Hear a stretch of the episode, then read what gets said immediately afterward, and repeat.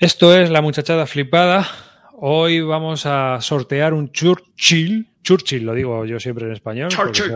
Churchill, de- del sur de Carabanchel, ¿no? Meixnich y Churchill. Pues un Churchill ¿eh? es del señor de Mambrú también. ¿no? Es un, antecedente- un antecesor suyo fue Mambrú. O sea que ahí estamos. Bueno, Churchill, que lo va a publicar De Beer en español, nos ha cedido una copia para sorteo entre todos los que estén aquí eh, en la muchachada flipada en directo, ¿vale? Os digo una cosa. Uno, los suscriptores tienen más suerte que los que no son suscriptores, porque se va a hacer el sorteo público y es para todo el mundo. Pero los que son suscriptores tienen más rifas en este sorteo. Eso por un lado. Y punto dos, eh, hay que estar activo en el chat para poder participar. Si no estás activo en el chat, no, no tienes boleto. Así que ahí os quiero ver escribiendo gilipolleces durante las dos horas que va a durar el programa. Con esto empezamos Ticket. y traca.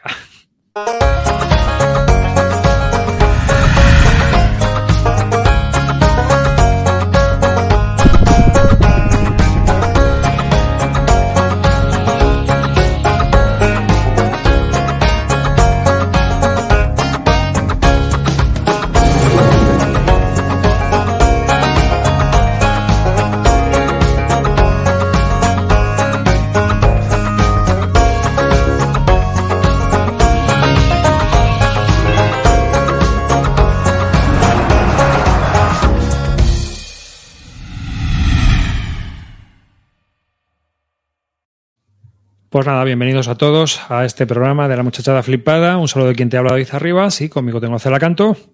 Aquí estamos, esta vez, eh, para los que vean el vídeo, sin comprimir, sin alisar, sin achatar, todo perfecto. Calino Ah, pues chavales, lo mismo. Plano y listo. y el salido. Buenas a todos. Ya sé que ha sido una decepción ver a Calino vestido, pero bueno, eh, nos tenéis a los demás. Es que hoy está desnudo de cintura para abajo. Exacto. Pillé catarrito, me tuve que tapar algo. Así que nada, bienvenidos a todos. Eh, hoy en este programa hemos entrado con una notición que nos ha dado Río Salido. Cuéntanos. Bueno, eh, ha publicado hoy Debir un- una entrevista con Mark Herman ah, por el tema del, del lanzamiento del Churchill y han, han dado la noticia que el, el siguiente juego que van, bueno, que van a ponerse con él es el Washington's War. O sea que ya ten- sabemos uno de los nuevos juegos que va a sacar Debir. Un Que sí, ¿no? sí, de que si mal-. Si mal no recuerdo, eh, va Tenkato Itsu, An- eh, Command and Color Ancients. No, no, no, eh, no. Se queda Jara. Sí, joder, Sí, sí, que Tenka- Hara, ya- Command and Color. Sí, Ya molaría, ¿eh? Tenkato Ichu, ¿eh? Command and Color Ancients, eh, Fire in the Lake y Washington's War. Así que eso son lo nuevo que va a sacar de Vir. Muy bien. Yo no lo Pues, conozco, no, no, no, no lo jugado Eh, nunca. es un juego CDG, eh, antiguo. el antiguo. Es una versión del primer CDG que hubo, que fue el We the People. Y es una versión que le cambió unas cuantas cosas que estaban un poco raras y, añejas del, del We the People.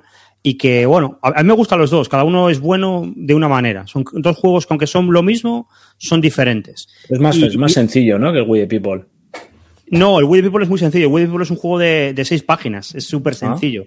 Este lo complicó un poco y lo que pasa es que el the People era un juego en el que te podías atascar y que jugar de inglés era una experiencia que no era divertida.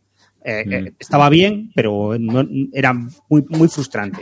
Y este tal, este es un CDG, pero es un CDG de los sencillos, o sea, mucho más sencillo que un Senderos de Gloria, mucho más sencillo que un eh, que un Barbarroja Berlín o cualquiera de estos. Y, y está muy bien, es de la guerra de independencia y, y se juega en, pues, yo qué sé, dos, tres horas, cuatro horas. Bueno, introductorio, ¿no? sí, introductorio. O sea, si quieres jugar Sí, un sí, además- ese.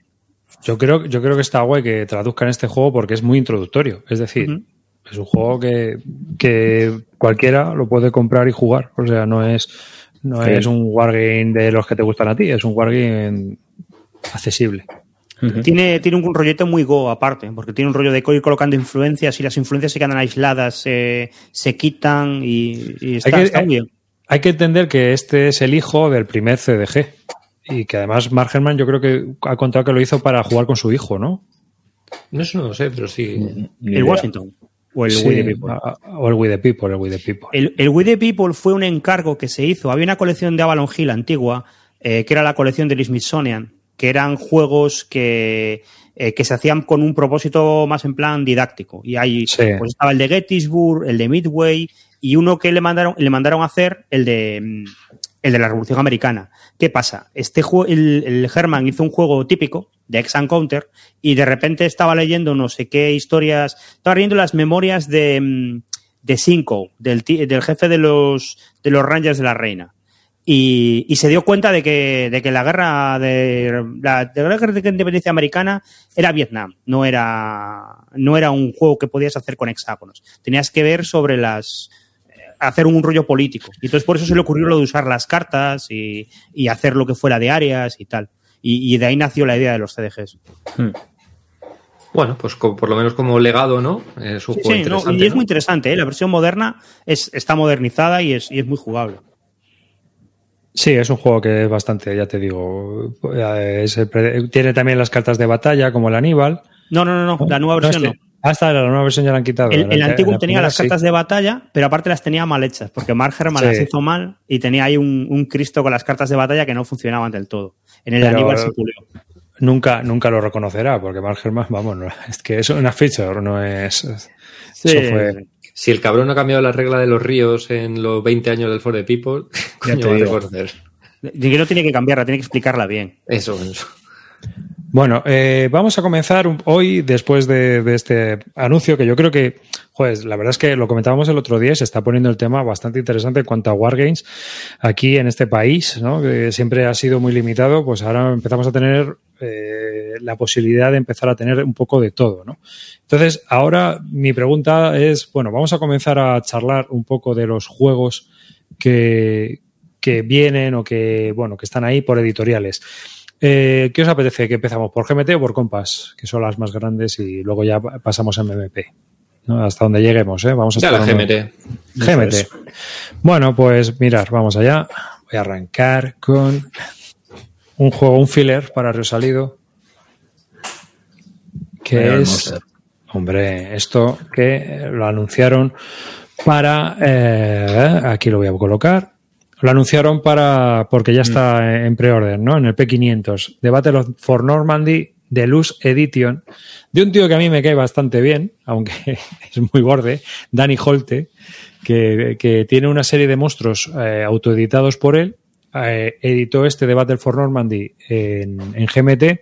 Sacaron una expansión al loro y ahora vuelven a, vuelven a la carga porque, claro, es de Normandía, los americanos flipados y es un monster que dicen que es eh, jugable. Entonces, pues ahí está. Danny Holte es interesante porque es un tío bastante poco ortodoxo con sus CRTs, con sus tablas de combate y es un porque ha sido militar y mete mucho lo que es la incertidumbre del- y el caos del combate, ¿no? En las tablas. Entonces, verdad, hay un hay peleas con algunos de sus juegos sobre las CRTs. Mucha gente sale muy escamada y muy cabreada, ¿verdad, Roy? El otro día jugamos una partida al Supreme Commander, que a mí, a mí es un juego que yo defiendo, pero que tiene sus detractores, y, había jugaba con un Wargamero y un tío que jugaba Eurogames. El tío que jugaba Eurogames lo entendió todo y dijo, vale, muy bien, yo entiendo esto. Y entre los Wargames estaba, estaba, estaba alucinado. Veía la CRT y decía, pero esta CRT no puede ser, porque esa CRT está hecha de manera que tú no puedes predecir los resultados. A lo mejor el los resultados altos son buenos, los bajos son malos, pero a lo mejor el 6 es peor que el 5. Entonces, Sí. No, hay, un, hay uno que es eh, de si, si sacas un 2, tienes beneficio. Pero si sacas un 3, tu ataque sale perjudicado porque es una tabla que funciona con el ataque aéreo. sí. Entonces eh, le preguntaron en uno de los en la BGG que por qué, si era una rata, y dijo, no, es que a veces llamar a los aviones no te viene bien. Que porque te atacan a ti, no atacan al enemigo. Y eso representaba un poco el desastre de, de un ataque de aviación. ¿No? Es lo que Claro, pero el. Wargamero que está acostumbrado a medir su 3 a 1 en Blitzkrieg con un más uno de no sé qué. Sí, el es ha visto loco. Decir un, hostia, o sea, me, me he pegado aquí no sé cuánto para los aviones y al final de repente me han dado un más uno que ha hecho que chupara una baja en vez de hacer dos bajas y un- una baja al, al rival. No. Yo, yo, yo cada vez últimamente estoy viendo más juegos así, ¿eh? El Neswar, por ejemplo, que lo estoy jugando así, tiene una CRT totalmente impredecible. Que a lo mejor 1 o 2 te va bien, 3, 4 te va mal, 5 o 6 te va bien otra vez. El, El Last Stand también, por ejemplo, es el, ¿cuál es? Sí, el Last Stand también es así. Ah, sí, el Last Stand es impredecible. Lo, sabes, tú tiras y, pff, pues yo qué sé, pues me puede ir bien, me puede ir mal, o sea, no Sabes que idea. si atacas con mucho tienes más ventaja de que si atacas con poco. Sí, Ah. pero la tirada de dado ni puta idea. O sea, Pero- yo- ya últimamente son, es una mecánica que estoy viendo en muchos juegos. Y está bien porque es, es la incertidumbre hasta el momento que tiras la tabla. Es decir, tiras el dado y normalmente en los juegos y dices, vale, he sacado alto, va, ha ido bien. No, aquí tiras y dices, ¿qué habrá pasado? Sí, claro, es una forma de evitar eh, el contar, ¿sabes? O sea que. O que tengas resultados muy, muy hacia los lados, ¿no? Eh, Porque al final muchas veces tú atacas y el máximo ataque a lo mejor que puedes conseguir con una buena tirada, pues puedes destrozar al enemigo, pero a lo mejor es eh, pues qui- hacerle retroceder, hacerle un disrupted, o sea, sé que no, no, no te le destrozas, sino que es un ataque en el que, bueno, pues que vas ganando terreno y a lo mejor puedes ir embolsando, o sea que también es curioso. Es, a ver, es un poco tontería porque es verdad que al final los resultados están ahí y puedes calcularlos, pero yo creo que lo que te hace es esconderte un poco, que no mires la tabla de antemano y digas, venga, vale, necesito eh, un Me- 3 a claro. 1 con más 2. Claro, No, voy a pues aquí te, te 15 lo esconde un poco más. Que si te pones a mirar y analizarlo, lo puedes sacar a la igual, pero así rápido te lo esconde para que no hagas tanto cálculo. Sí, Pero no es bueno. una cuestión de fiesta del azar, como están comentando en el chat, sino que es una cuestión más de no ser totalmente eficiente. Es decir, la guerra no es eficiente. Es- es- los resultados son totalmente poco impredecibles. Entonces, eh, lo que intentan es que, sabiendo que tú no ataques con cuatro o cinco fichas escogidas, consigas que te asegures el resultado X. Y entonces Claro, pero- juegues al pero- ajedrez, no juegues a- al eso juego. precisamente es una de las cosas que, que, eh, que a mí también me desconcierta a veces. Estoy con Franjo. De hecho, eh, algunos de los juegos que he quitado yo en mi ludoteca son precisamente porque hay juegos que si eh, tienen tantos modificadores, tienes un montón de modificadores que luego no tienen ningún tipo de, de influencia en el juego. Entonces, al final, eh, no te sirve nada optimizar, como él, como resalta él. Y al final pierdes interés. Eh, no sé si hasta qué punto eso me Yo convence a mí. no ¿eh? creo que sea, no es tanto el que no te conviene optimizar, porque al final si tú vas con más factores de combate o llevas armas combinadas o metes un avión, al final te va a ir mejor. Pero es cierto que lo que te evita es que en un momento rápido vayas a decir, vale, necesito meter un factor más para saber que paso de un 33% de posibilidad de victoria a un 45%. Que es lo que muchas veces para mí genera mucho AP en estos juegos, el que me pasa mucho, por ejemplo, con los Simonich. Venga, no, eh, tengo que hacer nueve factores, pues como solo puedo llegar el otro día hasta 18, ya no me va a sacar más que el 2 a 1. Entonces me tengo que dividir una compañía en trocitos para poner 9, 9, 9, 9, 9, ¿no? Eso al final a mí me acaba desacando un poco del juego. Sí, pero por ejemplo, ¿cómo se llama el que sorteamos? El que sortea este que. A- El crossing, de- crossing the line. El Crossing the Line. El Crossing the Line a mí me sacaba eso. Una de las cosas que no me gusta de ese juego es precisamente que, que tú ibas eh, intentando optimizar y de repente sacas un cheat que te echa todo por tierra. Entonces al final lo, a mí. lo que te echaba de ese juego es que para hacer el ataque tenías que sacar un cheat, ver tu tal. Sí, lado, era el follón que se Era un también. follón para lo que Sí. fuera impredecible. Y eso, el problema es que, que te saca porque estás ahí mirando mil historias. Si es rápido, da igual. Pues yo creo que la Agen no es tan azaroso como decís, ¿eh? A mí sí me lo parece. Sí, Yo sí, creo que es muy, es, es muy azaroso el tema de la activación de los. A mí los sí me lo parece. A mí Eso- no me pareció. A mí no, no me- tanto en el combate, A ver, no. solo lo juego una partida, pero me gustaría jugarlo más porque eh, no me parece tan azaroso. Además, en el de Bug River, los diseñadores han sacado unos nuevos chips con menos aleatoriedad para toda la peña que se queja. Joder, pero, pero es que. Bueno, Aunque ellos cambiado- siguen han- defendiendo que el juego funciona de puta madre y está playtesteado con los otros. Yo no me quejo de, de la aleatoriedad, me quejo del que tenga que hacer tres cálculos. O sea, que, que cada. El cheat tenga que hacerlo multiplicar tres veces por cada una de las unidades. Bueno. O sea, no puedes. Y, y el otro día hablando o sea, con alguien tú- me decía, no, yo lo juego directamente, yo saco un cheat. Que tengo que multiplicar por dos, multiplico todas las unidades por dos. Tomar por culo. Sí, bueno, a mí, a mí esa, esa parte me echaba para atrás, pero yo la, la teoría la veo un montón, además. ¿eh? La veo en... Y luego que hay unidades que directamente no hacen nada. ¿eh? Si lo has jugado un poco, te empiezas a dar cuenta de que hay, hay unidades que es que no llegan. O sea, que da igual lo que hagas, que no llegan, que no tienen influencia en el combate. Hmm. O sea que... Bueno, nos están preguntando en el chat que tiene esta nueva juego que no. Pues a mí me parece que es una reedición con el tema de que también me lleva a la expansión, me parece. Me Creo. imagino. Más Sí, dice Zukov. Sí, también. Sí, eh, aparte de que, bueno, pues eh, el sistema dicen que sigue siendo el mismo y, bueno, lo que yo estuve leyendo era eso. Que lo que se intentaba era todavía minimizar aún más la complejidad del juego. Creo que va por ahí. los Yo no lo, he tiros. jug- no lo he jugado, pero es un juego que muchas veces he visto a gente preguntando por él y buscándolo. Sí, O sea Sí, que es sí, un sí. juego que muchas veces aparecía en los mercadillos, el plan busco tal, busco tal, busco Battle for Normandy. A mí Danny Holte me gusta, ya te digo yo, porque Supreme Commander a mí me gusta. Me gusta porque es un juego muy loco, muy caótico, puedes hacer lo que te dé la gana, muy cre o sea, puedes, pues, en vez de desembarcar en Normandía, voy a desembarcar Hmm. eh, en Cheburgo, porque quiero, ¿sabes? Y ya está. Quiero que voy a desembarcar en Marsella, porque sí, que es un plan que tenían también. Pero que bueno, que, que puedes, es muy libre en, en eso. Falla mucho la guerra submarina, fallan algunas cosas más. Le hacía, nació con la maldición de que salió una mierda de edición por GMT con mil kilos de ratas, 300 cartas mal y todo, todo mal. Pero realmente es un juego que es un eto bastante accesible y jugable. Y jugable. Que eso ya es eh, el colmo. Y este dicen igual, que, está, que es un juego bastante jugable. Se cargaron el del Sicily del P500, de este mismo autor, eh, que iba a ser también otro Monster, pero que creo que, bueno, él, él lo tiene anunciado en su editorial, pero a saber. Que otro, otro juego de Normandía, ¿no? Sí, pues aquí vamos, con otro juego de Normandía. Tercera edición del Normandy 44, Madre que ya está publicada. Eh, aquí le tenemos eh, Ese 5 que le tienes puesto, ¿te ha ese gustado? 5 que le tengo puesto ahí. Pues, hombre, a ver, mal no es, pero realmente al juego al final, como decía Telberto justamente antes en el chat, de lo que va es de mover shifts, ¿no? Es Mm. de mover, de mover lados en la tabla. Es decir, porque realmente el juego es un ajedrez donde al final, pues vas colocando eh, las fichas que necesitas para tener el 2 a 1, ¿no? Pero tiene bastante fama y nombre el juego, ¿eh? Yo Sí, creo que Normandía, de Normandía es la referencia, ¿eh? Es que es muy porque es- rápido para jugar. Es la Bueno, que- bueno, sí. rápido, ¿eh? Que yo en la última partida mm, lo mismo fueron cinco sesiones, lo que tardaba. Bueno, rápido no, pero es lo que le pasa a los juegos de Simon. Son muy claritos, están muy bien presentados, Hmm. eh, no Muy se bien van hecho. de tiempo demasiado, está bien hecho. A mí, yo lo jugué, pero a mí lo que me pasaba es que en un momento me di cuenta de que jugar de alemán, pues eh, no tenía No es jugar, sí. es, no. es que, es que al final es lo que dice Arribas, es, a- es posicionarte a. Es poner hacer 10 nue- 10 eh, nueve. factores de Nueve, defensa. nueve, o son 9, nueve. ¿no? Nueve. 9 factores de defensa. Nueve factores de defensa, ya está.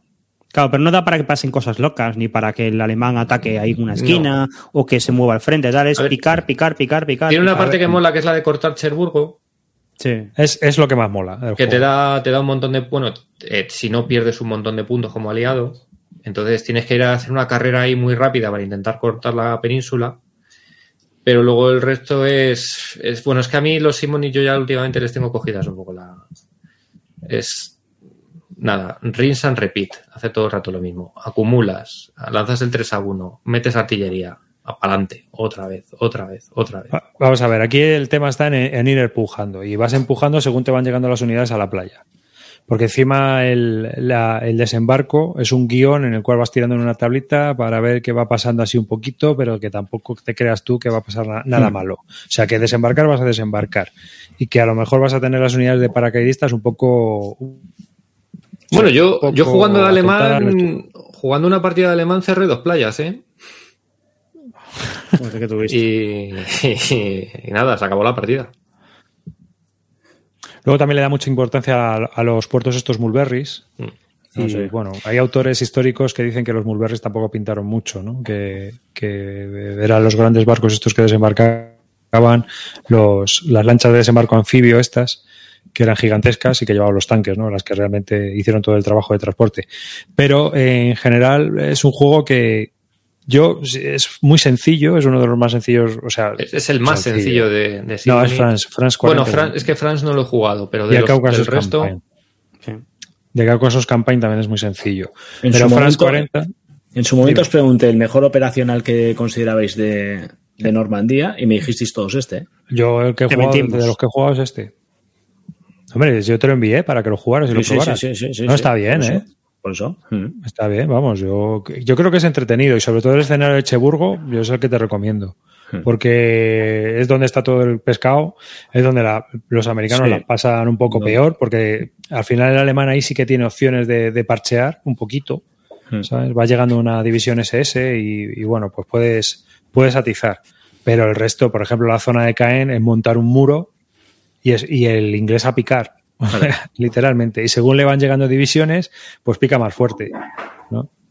Históricamente tuvieron que hacer un bombardeo de la leche y al final, como Simonis puso una limitación de factores, solo vas a conseguir un 2 a 1. Así que para conseguir un 3 a 1, un 4 a 1, necesitas artillería, o necesitas tanques, o necesitas élites.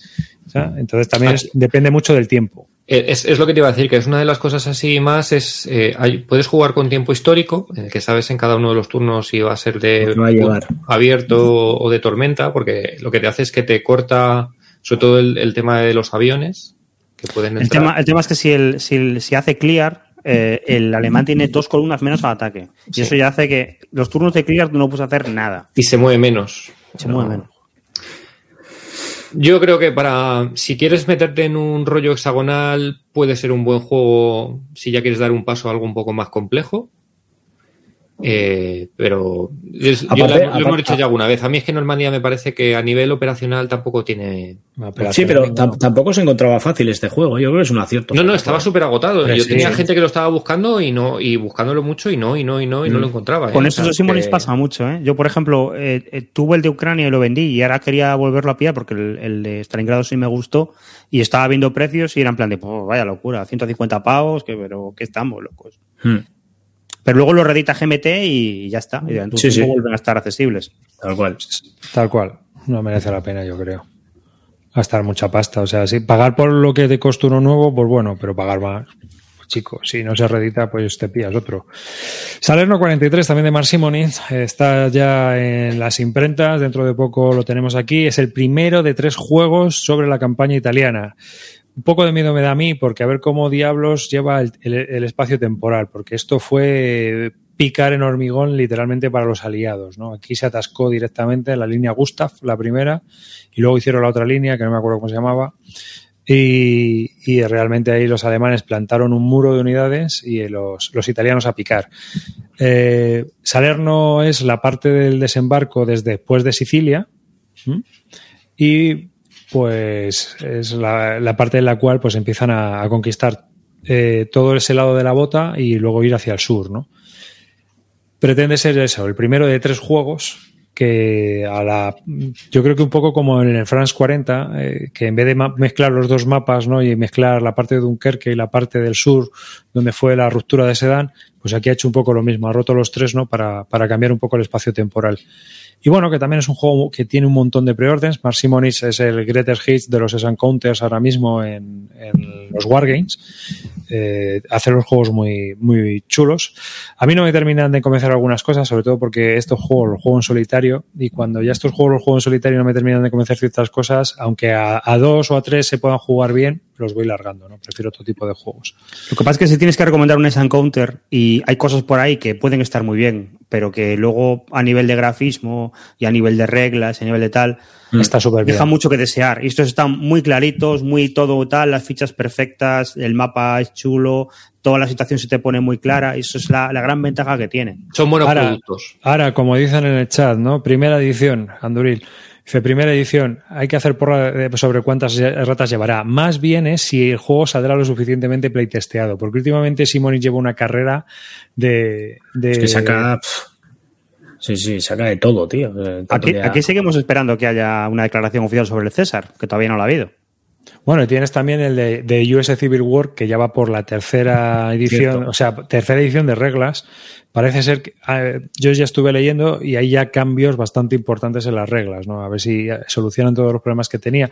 Que iba a ser el Civil War Killer y de eso nada. Pero, por ejemplo, de los de los de la serie 40, 40 y tantos, la verdad es que no ha tenido muchas, muchos problemas de ratas y de. A ver, cuidado. tú cuida- Ukraine 43, la primera edición. sí bueno, la primera, vale, pero porque fue el primero, fue el primero también, pero luego Sí, pero en Francia, la segunda de Ucrania, Normandía, Holanda, Ardenas. Ah, pero no son- muchas veces eh, es- estos juegos son lo que son. ¿Sabes? Entonces, eh, si están rotos para, o sea, rotos. Es decir, si, si basculan hacia uno de los bandos, pues ya está.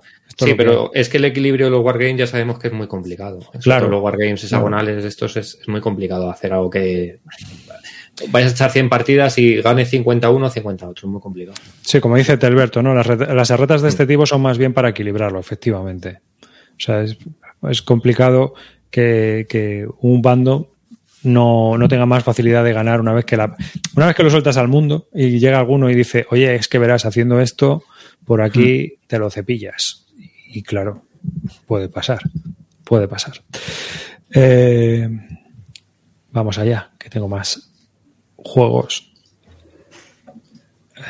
Aquí el de Battlefield y Cha Jensen, ¿no? Que también lo Este comentamos. Lo, hemos- lo hemos comentado. Lo hemos ¿no? comentado, ¿no? Pero bueno, ya está en P500, que cuando lo comentamos todavía estaba en desarrollo, pero ya se han lanzado al P500, yo creo que he echado ya el mate de cut y todo, y ya pues a saber, ya es esperar y ver... Yo creo que aún están desarrollándolo, ¿eh? Yo, no- aunque esté en P500, yo creo que debe estar, cuando- debe estar acabando, pero lo veía muy verde todavía. Yo cuando vi la presentación me pareció que estaba todavía verde. Sí, ¿no? Y Bueno. eh, no solo en eso, sino en la propia usabilidad. Bueno, ahora el asunto del P500 no, requiere- no, no, no, no significa que lo vayan a editar. en- No, no, no. En Sí, breve, hay sea juegos en que- P500 de hace Eso cinco es. años. O sea que. Y aparte con el atasco que tienen de, Mm, de envío, sí, sí. pues Bueno, eh, siguiente juego que tenemos en la lista es British Way contra la exigencia and Empire, que es un... El coin. minicoin, ¿no? El minicoin. Los- los Que, minicoins. bueno, el mini four coin, son cuatro coins en uno. Mm.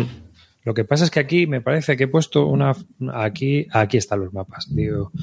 Porque, vamos, son como mini coins totales. Sí, Además, sí, que, micro. que son para dos jugadores, esto era. Esto No para dos jugadores. Sí, Sí. es para dos jugadores. Uno hace de británico y otro hace de.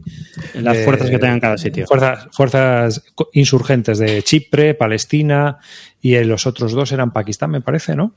Algo en Malasia, ¿no? Malasia, ¿no? Me parece. A ver. Hay ya unas fotos en las cuales sale. Palestina. A ver. No sé, los Kenia. Kenia, claro. Y Malaya. Sí. Malasia. ¿Malaya, Malasia? ya no sé. Han cambiado las Sí, cosas sí. tanto de nombre. A mí es que me saca ya de Rhodesia, tronco, y me pierdo un poco, ¿eh? En cualquier caso, los coin para dos, a mí, no sé, el único, el único experimento que hay es de, El de Argelia. de Argelia y. ¿Qué quieres que te diga? Sí, creo que lo, ¿Lo, que más. lo- lo has jugado ese? Sí. Yo sí, yo ¿Y- también. ¿Y qué tal? Yo tengo curiosidad por saber cómo funcionan esos dos. Pues Bueno. el- yo creo que está, yo creo que el sistema está muy bien hecho en cuanto al Sí. tema de las em, cómo está hecho. Ya sabéis que en el coin cuando tú coges una acción le cortas un poco la acción que puede coger el otro y eso llevado a dos me parece que está muy bien hecho. A mí lo que me parece es que me costó muchísimo interiorizar la qué hacía cada acción y para lo que servía. Al final, eh, una de las Lo cosas vi que muy me gusta- abstracto.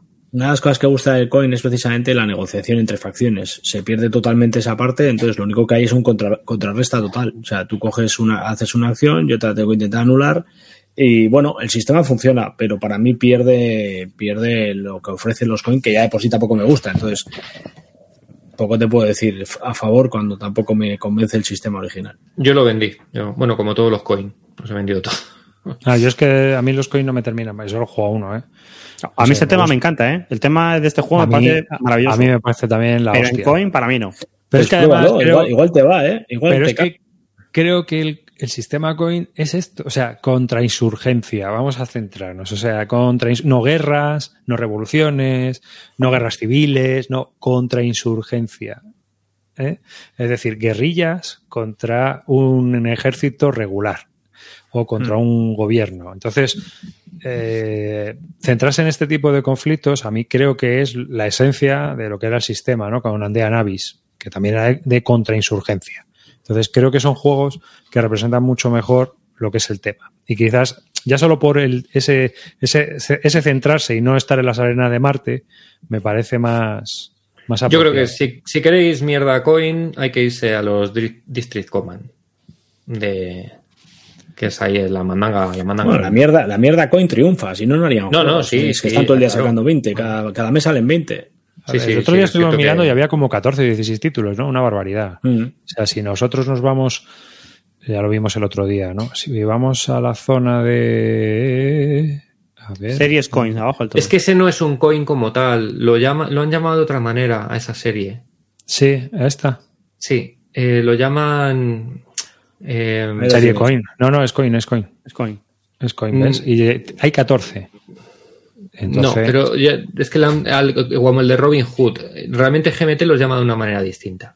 Pero bueno, eh, al final en la wiki están como coin. Sí, pero no es exactamente, yo creo que no es exactamente el mismo, la misma mecánica. Debe de- no lo sé, ¿eh? pero creo que ha variado algo. Bueno, en todo caso, aquí nosotros cuatro no somos significativos de. No, No somos representativos porque- de esta serie. Esto, esto, ar- esto arrasa.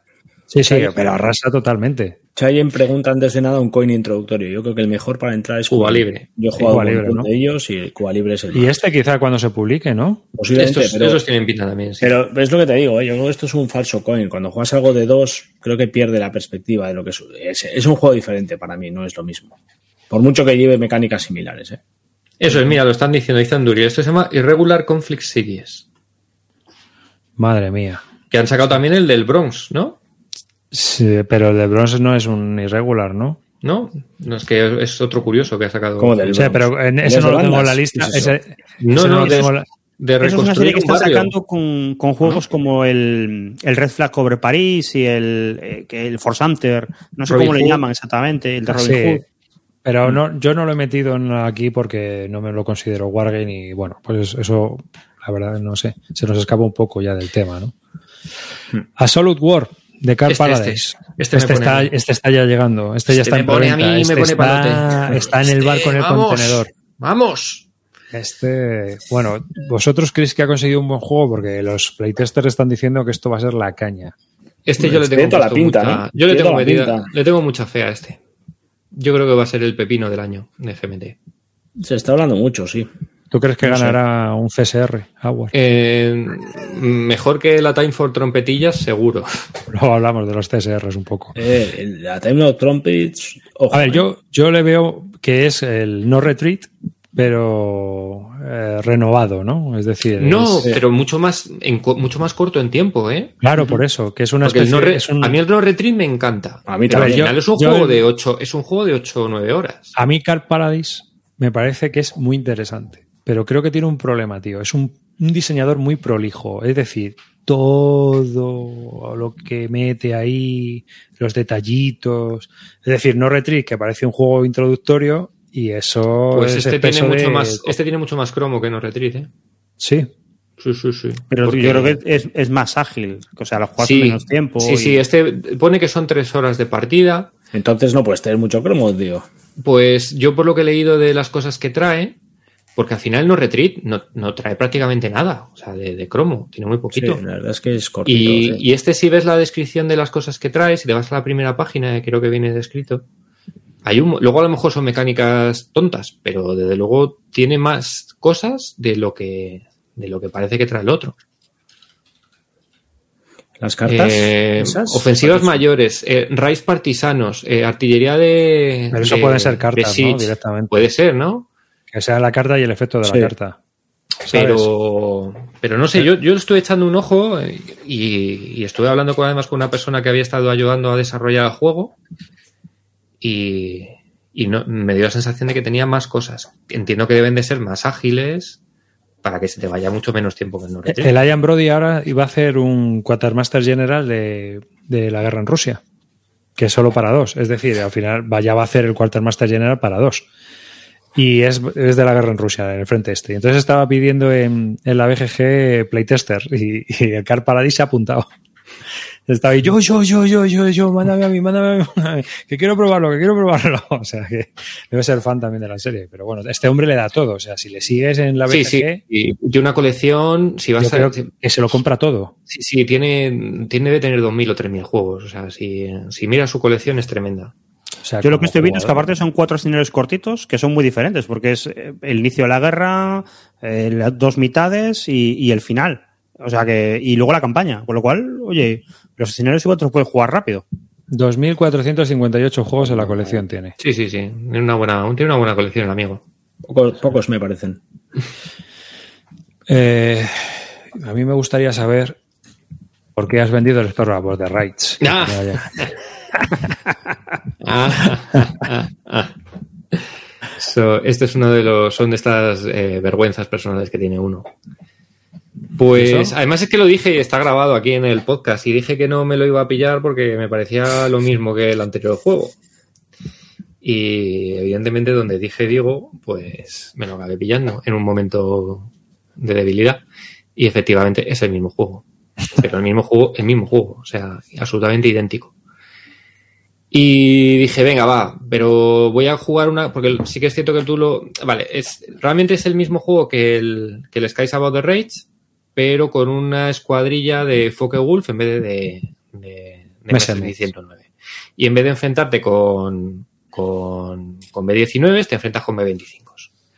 Pero ya está, esa es la única diferencia. Las disposiciones de las formaciones de B25 pueden ser un poco distintas, un poco más puñeteras, y, y había una serie de cosas adicionales que puedes ponerle a los aviones.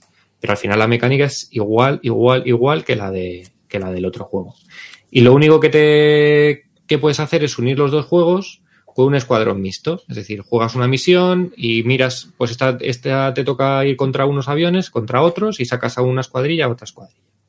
Y dije, venga, pues me voy a jugar una campaña. Y empecé a jugar y me jugué cinco o seis partidas eh, del, con el otro, porque empieza en el año 42 y este ya empieza en el 43. Y después de jugar cinco partidas dije, tío, si es que esto es todo el rato lo mismo, es todo el rato lo mismo, es todo el rato lo mismo. Y además no paraba de morir y morir y morir y morir. Y en una de estas dije, a tomar por culo. Lo metí todo en la bolsa, lo puse en Wallapop y en 10 minutos lo había vendido. Sin que me diera tiempo de arrepentirme. Lo compró Tavo. Tavo compró el Skies y otro me compró el Storm. Si lo compró Tavo, entonces te lo puedes a poder comprar en breve. Sí, eso es lo bueno. Entonces, es, no, es, no es mal juego, ¿eh? aunque lo haya vendido, no es mal juego. Pero creo que es totalmente prescindible eh, si tienes uno, tener el otro. Totalmente prescindible. Hmm. O sea, no es un mal juego para tener, no es un mal solitario. Quizás se hace un poco repetitivo. Eh, pero tener los dos es solo si es- eres muy, muy flipado del juego, pues te puedes comprar los dos. Pero creo que no aporta nada teniendo el otro. Ya ves. Bueno, han anunciado también los hombres eh, y mujeres que trabajan en GMT una reedición de Next War India-Pakistán. Creo que sí, ¿no? Que lo, anunció en, en- lo anunciaron en la, en la Mm. newsletter, quiero recordar. Mm, Pues no lo he visto. Sí que sé que es un juego que estaba súper agotado de hace un montón de tiempo. Por eso, pero si yo lo tengo apuntado aquí, voy a mirarlo porque es que ahora no, yo creo que lo apunté porque yo lo estoy jugando. Ah, y me ha salido aquí. Vale, Sí. entonces, pues nada, lo quitamos, pero luego hablamos de él. Así que, pues voy a hablar del último juego de GMT que tengo aquí apuntado. Y es Inferno. Sí, Campaign. Y tenemos eh, los Gelfos contra los Gibelinos. Una de las campañas que, como siempre digo yo, ya soy muy pesado, pero es así. A mí es una de las campañas medievales que más interesante me parece, ¿no? Por todo lo que pasó y porque realmente el legado de Barbarroja y los, sus, sus sucesores es un renacimiento dentro de la Edad Media. O sea que es bastante interesante toda esa historia creo, se opusieron al Papa y se opusieron a un montón de gente y, y, bueno, intentaban rehacer el Imperio Romano, ¿no? A su manera. Este, este es el sistema Levas, ¿no? Sí, Mm, sí, es el Levi- Levian Campaign, el tercer juego de la serie después de, Cuarto de Nevsky. No, no, Nevsky, Almoravit y este va a ser el tercero. ¿No, no sale primero el Plantagenet? No, primero este y luego Plantagenet. sí, estaba, estaba así puesto. Porque este es de Volco todavía. Mm. Entonces, primero que salieran los tres primeros de Volco y luego ya vienen los, los otros desarrolladores. Mm. Los gibelinos apoyaban a Barbarroja y los gelfos a los Gelfen. O sea, realmente pasó como Mambrú, ¿no? Al final el, nombre- el nombre de gelfos y gibelinos venía porque no sabían decir el nombre bien. O sea que, que es bastante. Pero bueno, son unas campañas que hubo en el norte de Italia.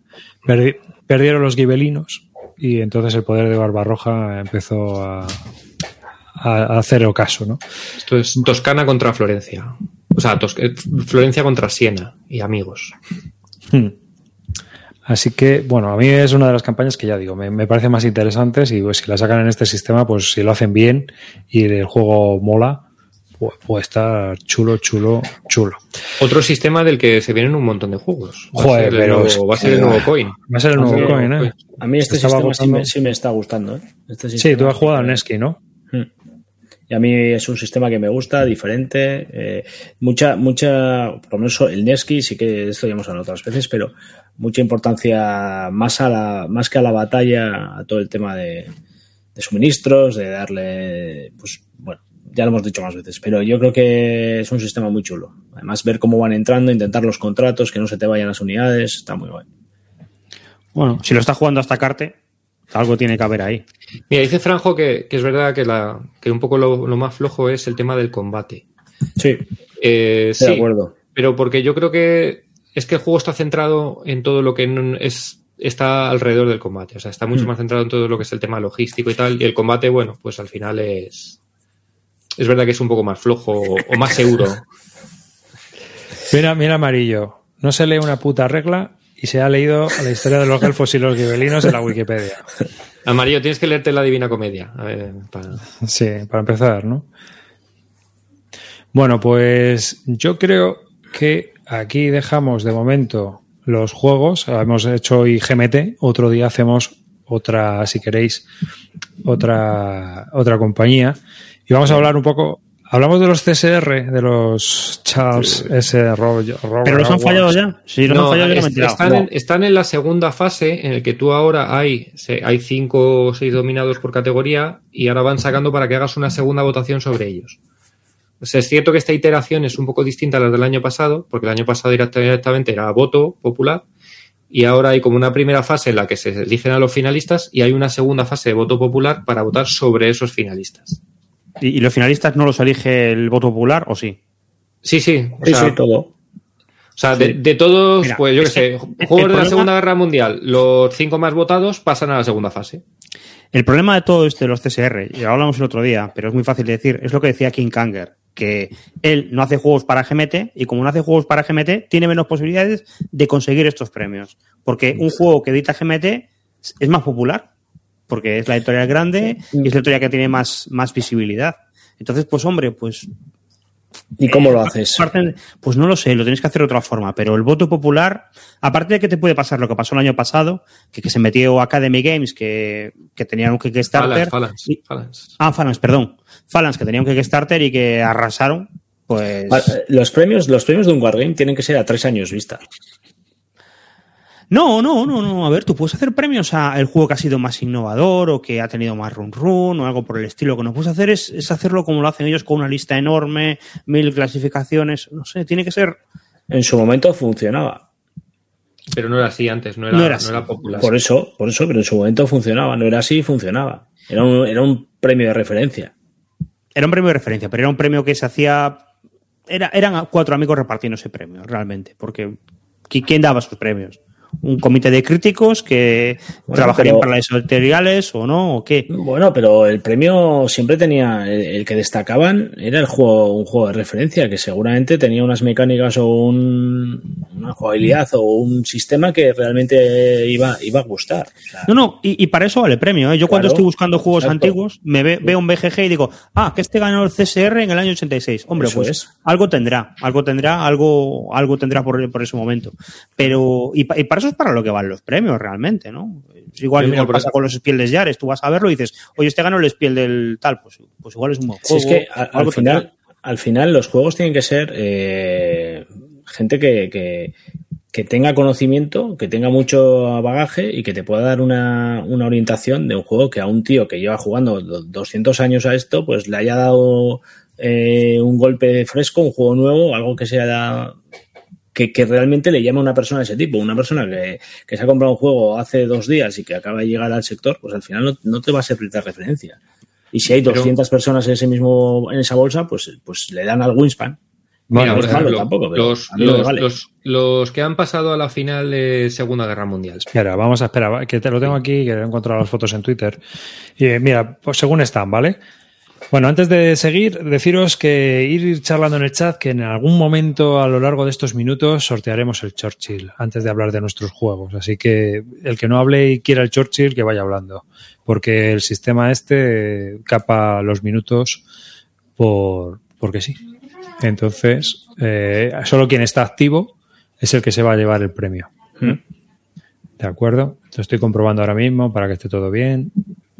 Y vaya todo chuchi. No, no hace falta calidad, ¿eh? Podéis decir y ticket todo el tiempo. Y ticket. Sí, no, no, porque entonces baneo. Al que empieza a decir gilipolleces así, entro a saco ya, porque no puede ser, no puede ser. ¿Eh? Bueno, eh, Sí, la habéis liado, mira. Mira, viva Soria, di que sí. Que sí. Bueno, eh, es en los últimos 20 minutos, así que con que deis ahora un mensaje os vale para 20 minutos, no tenéis que hacer mucha historia. Pero es que por el sistema que utilizamos lo hace así. Bueno, eh, estamos modernos e hipotéticos era Puar Wargame nominados. Y A mí me sorprende un poco por lo que he visto es que hay juegos duretes este año, ¿eh? más duros que los del año pasado. hombre, pero porque tampoco a lo mejor tienes donde elegir. O sea, es el Wispan o el Brave Border Wars, ¿no? Ya. En este caso tienes Brotherhood a Unity, que me parece guay. Iron Sí. Curtain, que me parece guay. Next War Vietnam, que me parece bien. Brave Border Wars, que también me parece bien. Y hay uno que no conozco de nada. Exacto. Mega Monster. Ah, es un Mega Monster de esos que te molan. Sí, Mega Monster de. bueno, eh, son de estos que hacen una. Es una compañía. Son los que hacen también lo del Les, Les- Ah, sí, el 60 Deadly Nor- Northern Sí. Like, sí, me Que suena luego a mí sacaron otro de- Europa, que son esos de 8 mapas y Sí, sí. 6.000 counters. Bueno, a, eso- a mí estos, a mí estos- estos títulos no me parecen mal. A mí tampoco. No, No, no, Y si miras de Segunda Guerra Mundial, excepto uno, que ya sabemos cuál aquí tenemos eh, White Eagle Defiant de Jaws of Victory. Bueno, este también se ha pasado un poco, ¿eh? Hungarian Rhapsody, joder, From Salerno Eh, y ¿de cuál hablas? ¿De A cuál dices? trompetillas. ¿De cuál se han pasado, dices? Jaws of Victory no con esos apilamientos, pero sí, tiene muy buena Hostia, fama. están hablando mucho y bien. No, no, sí, a mí me parece, que- me parece que es muy buen juego. No, no, Sí, no- sí. no me parece A- que esté mal a- ahí. A mí me parece que los nominados aquí están bien, eh, pero a mí me sorprende el A Time for Trompetillas que lo que está lo que está chupando es estantería. Eso es. Sí, sí. Porque yo hay veces que entro a ver cuánta gente lo ha jugado y lo, Ah, lo jugará gente, pero apuntar las partidas los han apuntado solo los playtesters. Pero bueno, bastante bien las dos, las dos estas. Sí, ¿eh? a ver, por Bastante ejemplo, bien. mira, aquí parece que... Luego tenemos World War eh, Guerra, Primera Guerra Mundial, Mil- 1918-1919 de Terraiser, Albris Burning, que es un coin, Anatrition of Souls, que por cierto está leyendo críticas negativas de ese juego, Verdun 1916 y Versalles 1919. Bueno, aquí hay dos que guerra, guerra, lo que se dice guerra. Sí. Bueno, están ahí. Sobre Claro, todo el no. Versalles, yo creo incluso más que el Coin. Más... Sí, por eso. Sí. Pero, Ah, pero Verdún, por a, mí no me parece mal que se abran a, a- a juegos. que No, son- no, bueno. No, no, bueno, porque al final son mm, Wargames de la. que es, son de la primera. Bueno, Wargames. Es que Wargame le, le- le pegaría mejor a este pre- eh, juegos, eh, yo que sé, históricos o... Pero mira, yo incluso veo peor la reedición del, del 1918, que en el fondo no ha cambiado nada desde el, Ya, es el el mismo, juego original. Y es un poco lo sacado, también. ¿no? Sí. Bueno, eh, había que meter cinco. Wargame Expansion. Aquí tenemos los Buffalo Wings, que es una. El juego es. eh, digamos que es auto, ¿no? O sea, es también autojuego, ¿no? No es solo expansión. No, no, no, no, es que salió de Buffalo. Ah, Wings salió luego expansión una rules. expansión. Ah, Entonces ya lo, que metían era eh, combate Expansion terrestre y un, un par de mapitas más. La Aquí no había habido una polémica, que había un juego que era expansión y que dijeron, uy, este no, porque este no es expansión. Nos hemos dado cuenta de que, de que es autojugable. No, no me acuerdo cuál era, pero. no, yo creo que todos, todos estos son todos estos son expansiones, todos. No, pero que quitaron uno que habían puesto. Ah, no, no me no me acuerdo qué juego era, pero era un juego que estaba ahí puesto y que, que lo estaba en la categoría de Board Game Expansion. Y en un momento dijeron, no, no, esto no- lo tenemos que quitar porque es, auto, es autojugable. Aquí el root, en fin. Eso te iba a decir, ¿qué hace aquí el root? Es un Wargame. Sí, vale, vale. luego tienes el Will Leader, Labyrinth y Cruise the Care de, de la SL, ¿no? Pero que ese es otro juego que tiene más años que la Tana. El- el- Sí, el- pero bueno, lo habrán reeditado ahora y yo que sé cómo son las bases, pero ves, vamos que eh, le falta un poco de consistencia a los premios, ¿eh? Guerra Civil Americana, Chancellorsville, Silo, Silo First Day Lumaca, que lo debieron de... y Cedar Mountain. O sea, de la Aquí es donde yo ya creo que ya se les está yendo la mano de las categorías. Sí, esto Claro, ya sobra. Esto sobra. No, bueno, en Estados Unidos no, seguro Ya, que- pero no sé, haz agrupaciones un poco más grandes, pues yo qué sé, pues pon desde... Sí, como es este, que- ¿no? Eso es. Era es que esto- tardía de la era de la pólvora, Wargame. Red Joder, Sun, Blue no sé. Cross, Into the Lion's Mouth, Freedom y la Claro, este, este es uno de los follones cuando te toca votar en estos juegos. Que El, tienes el Down, el- el. Down on eh, Empire, que por lo que he oído es una castaña tremenda Bueno. y está ahí. Yo no lo jugaba, pero he oído... uf, Computer Games también, bueno, lo puedo entender. Hay Wargames de, Sí, sí, de sí. computadora. Amateur, Amplin and Play claro, Nominee. es que se Ah, le pues va la también mano. parece pero también No. me parece interesante. ¿eh? Ah, sí, eh, pues a- a pero bueno, no, el, no. El Lucky, el Lucky El Little, Little Luxembourg. es una coña. Es una bomba, es una broma. No sé si es una coña, pero es que esto no es accesible. Entonces, si son estás print and haciendo- play. Claro, es un print and play, pero que no es. Bueno, pero está bien. Hacen estos premios y luego tú ves que ha ganado este el premio de print and play y si tienes que hacerte un print and play, te haces ese. A mí me parece bien. Claro, pero por ejemplo esto, eh, eh, Postcard es mal forma Wargame, es decir, tarjeta de visita, tarjeta de postal es mal forma Wargame. Ya, ya, no sé, ya nos empezamos a esto ya es, vamos a dar premios a todo, ¿no? Nombre, mejor nombre de Wargame. Napoleónicos. Bueno, esto sí. Esto, Esto sí, esto sí. Era de la pólvora. Claro, pues late, late Gunpowder, early Gunpowder. No puedes hacer un, no sé. Sí. Magazine War, Wargame Nominees para los, los magazines también, o sea, para las revistas. Mejor Wargame de magazine. Ancients a medievales. Claro, es que aquí Ancients y medievales y Late Gunpowder y Early Es una, Gunpowder. es una puta locura esto. Pues eso es que cuando lo que nos quejábamos Roy y, yo, que y yo- cuando, y yo he fuimos votado, a, ¿eh? que cuando fuimos a votar era página Sí, sí. tras página tras Sí, sí, página. yo he votado, eh, yo he votado. Yo he votado, estuvo un mes. Es un- a mí me parece un despropósito. Es totalmente a mí igual. Vamos, me parece un despropósito total. Y eso que he visto que juegos, por ejemplo, en Eso Segunda. Guerra Mundial y en Mejores Juegos no me parece que se hayan ido de madre. Me Está este bastante. están- Sí. están bien. Bueno, os comento. De 96 personas que hay, hay 63 cualificadas para participar en el sorteo. Si alguien más quiere participar, que vaya activándose, que la cosa en breves momentos, yo creo que ya, ¿no? Calino, ¿cuándo te parece a ti que lo sorteemos? Ahora aquí a las 11, que es horario de máxima audiencia aquí Venga, en 11. Bisbélica. 11 redondos. Vale. Va a salir el mensaje en el chat porque todavía no tenemos ruleta. Yo soy así de cutre con esto de los sorteos. Ya sabéis, nada de espectáculo. Esto es la zacatranca total. A ver si funciona. No nos pasa lo que otra vez. Y os cuento lo que tenéis que escribir si queréis participar en el sorteo de un Churchill. Vamos a poner esperar. Voy a poner eh, aquí en la BGG.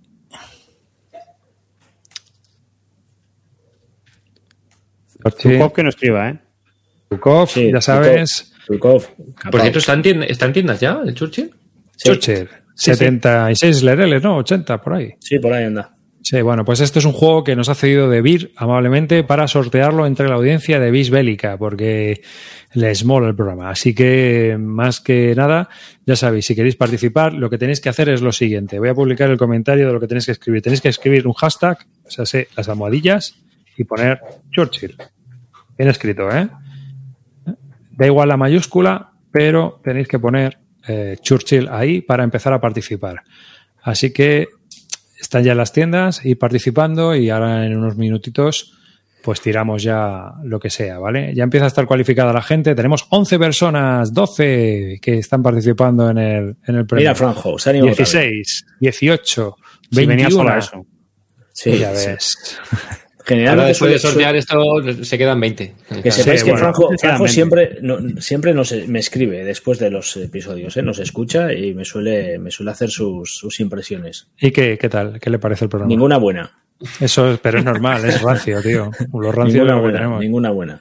Eh, Es más, pues, pues, ¿cómo es que nos escucha, sabes? Es que es una cosa No. que no... ¿No te ha ofrecido, ¿no te ha ofrecido Albert Alegre para mandárnoslo? Bueno, Franjo, No, no, no, eh, Albert- Franjo, Albert ya está ocupado ya.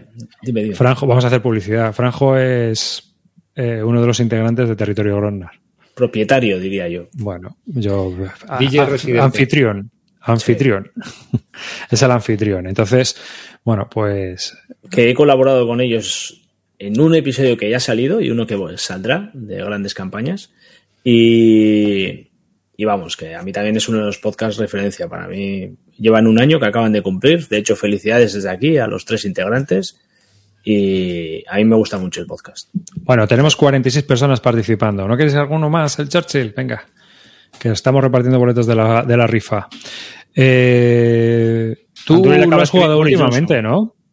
Tú lo has jugado últimamente, Calino, ahora que aprovechando Sí. que ha salido la versión en español. Yo lo has jugado ya con la sí, versión en español, ¿verdad? Yo ya había jugado en la versión inglés. De hecho, se la mandé a Roy. Cuando David nos pasó la edición en castellano, le mandé a Roy la de inglés para que él también lo jugara. Y, y vamos, a mí es que el juego ya me gustaba un montón en inglés. De hecho, cuando David se puso en contacto conmigo, acepté con los ojos cerrados porque a mí es un juego que me encanta. Entonces, sí, lo he jugado estos días. He de deciros que, bueno, Churchill es un juego de 2015 publicado por GMT y eh, que ahora está publicado por Devir. Y es un juego de 1 a 3 jugadores, aunque lo suyo es jugarlo 3, ¿verdad? Y también es un juego que lo que representa son las conferencias que hicieron los tres líderes aliados para intentar ganar la guerra, para coordinarse a la hora de vencer a los alemanes y a los Hmm. japoneses, ¿no? Básicamente es eso. Y esta, en estas conferencias, pues había cada uno tenía sus intereses particulares que cada país debe defender con uno de sus líderes. Churchill, Stalin o Roosevelt. Cuéntanos tú, Calino, que le das mucho, cuéntanos un poco el juego de qué va. Lo primero que tienes que poner la situación de lo que presenta el juego. El juego es más un juego político que un juego, un wargame, ¿vale? No, no representa de forma muy abstracta todo el tema eh, bélico. Entonces, lo que tú intentas con el juego es ponerte esa posición en la que en plena Segunda Guerra Mundial estos tres líderes iban juntándose en diferentes eh, eh, reuniones, intentaban debatir temas, pero más allá de ganar o no la guerra, que también pues tenían que intentar eh, invertir sus recursos en todo esto que estaba pasando, en, la, en los frentes del Atlántico, en el frente de, de, de Europa y tal, pues viene a intentar representar lo que supondría tu posición global una vez terminada la guerra. Es decir, tú lo que vas a intentar en el juego es posicionarte e ir tomando decisiones a lo largo de la, de la partida para que la situación de tu país al finalizar la misma sea la más beneficiosa posible dentro de las tres facciones. Dentro de esto, cabe la posibilidad, y es una de las cosas que a mucha gente le echa para atrás, que un jugador lo haga tan bien que se vaya de muchos puntos, de 20 puntos de diferencia. Esto hace que ese jugador tenga una diferencia tan grande con sus otros dos eh, contrincantes que la Segunda Guerra Mundial pues hubiera supuesto una tercera, un conflicto entre esas tres eh, facciones por, esa diferencia, ¿no? Por esa diferencia de estatus que se habría eh, conseguido en, el transcurso de, de, estas, de estas reuniones y de estas deliberaciones. El juego para ello te pone en una situación en la que se van a ir poniendo una serie de temas, me parece muy innovador. Hay dos juegos que, que hacen esto mismo, este y Pericles.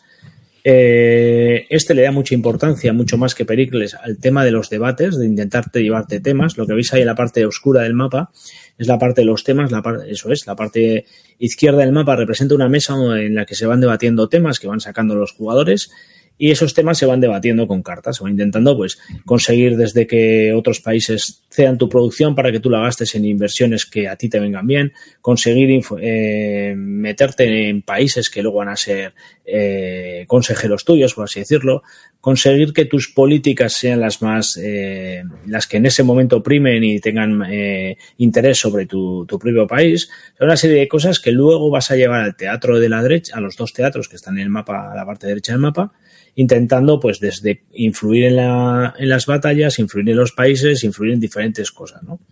Eh, todo esto hace que el juego, pues en muchos aspectos, eh, a mucha gente le, pueda echar para atrás porque es un es un juego en el que tienes que estar constantemente con los ojos bien abiertos viendo cómo van tus rivales eh, intentando con, contabilizar, por así decirlo, con, contemplar cómo, cómo, estamos de distancia, cómo estamos eh, y si tengo que levantar el pie, si tengo que apretar, si veo que otro país está por delante. Requiere que los tres que haya comunicación, que se intente eh, llegar a consensos. eh, intenta reflejar muchas cosas en, en, en eh, de manera muy abstracta, como por ejemplo el desarrollo de la bomba atómica, eh, infinidad de detalles que con estos cuatro temas y con un juego muy sencillito, bastante fácil de aprender, sin necesidad de tener 200 reglas, eh, pues para mí lo consigue. Y lo consigue de una manera muy eficaz, muy novedosa para mí, y, única, te diría incluso, y lo representa súper bien. O sea, una partida completa de este juego serían 10 turnos. 10 turnos vendrían a ser unas 5 o 6 horas de juego. Tres personas para mí obligadas, dos o una. A mí nunca he sido partidario de bots, no me gustan ni en este ni en otros juegos. Eh, son muy, muy enrevesados de gestionar y para mí no, no funciona el juego con esos, con esos sistemas.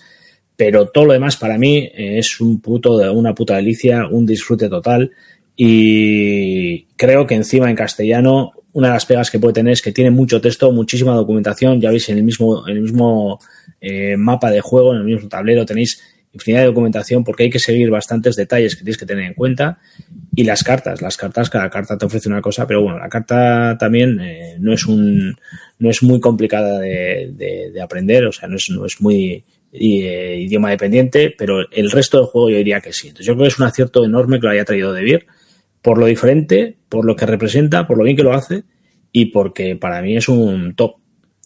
Sí, realmente yo creo que se ha convertido en un juego de culto. Hay que decir que aparte de que tengas el escenario completo, la campaña completa, que son las 10 conferencias, hay un escenario más pequeño y hay un escenario de torneo. El escenario pequeño, el que tú llamas pequeño, es un escenario de aprendizaje. Te sirve para aprender a intentar aprender un poco cómo van los temas y tal. Eh, una vez aprendido, yo creo pierde interés.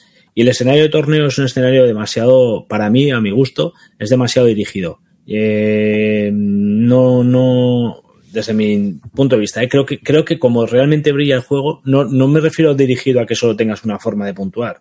Creo que directamente lo que supo, lo que plantea el teatro del escenario de, de, de, este- de 10 turnos eh, te lleva a una situación final muy diferente en- en- a la que te puede llevar la de 5 turnos. Por un ejemplo, tú como inglés lo tienes muy difícil para poder entrar en Japón, lo tienes muy difícil. Eh, no vas a llegar prácticamente nunca, pero simplemente acercándote y, eh, lo, vas a, lo vas, a conseguir puntuar y vas a conseguir una serie de objetivos que te van a venir muy bien al final de la partida.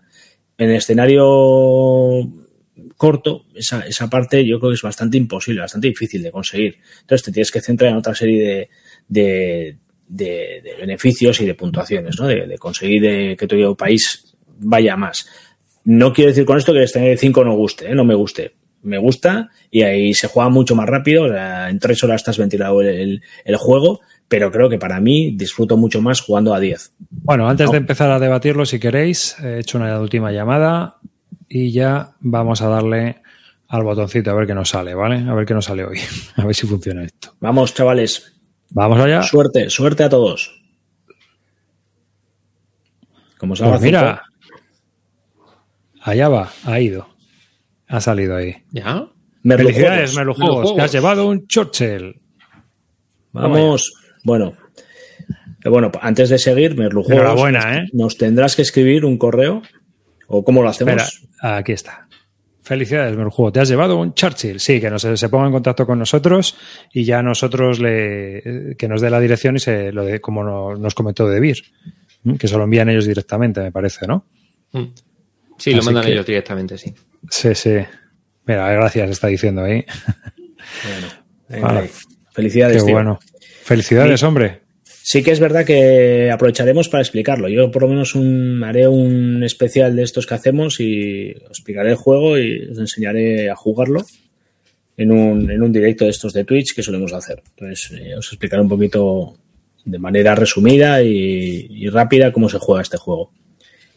Y a partir de aquí vosotros también lo habéis jugado, o sea que podéis explicar un poquito también qué os parece.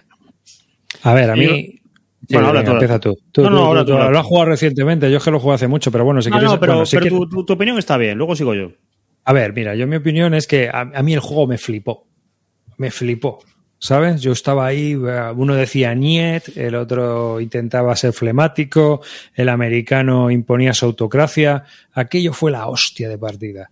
Hasta que llega el último turno. Entonces en el último turno ves que todo el mundo empieza a ronronear y empieza a contar puntos y empieza a decir, a ver qué tengo que hacer aquí ahora para intentar ganar.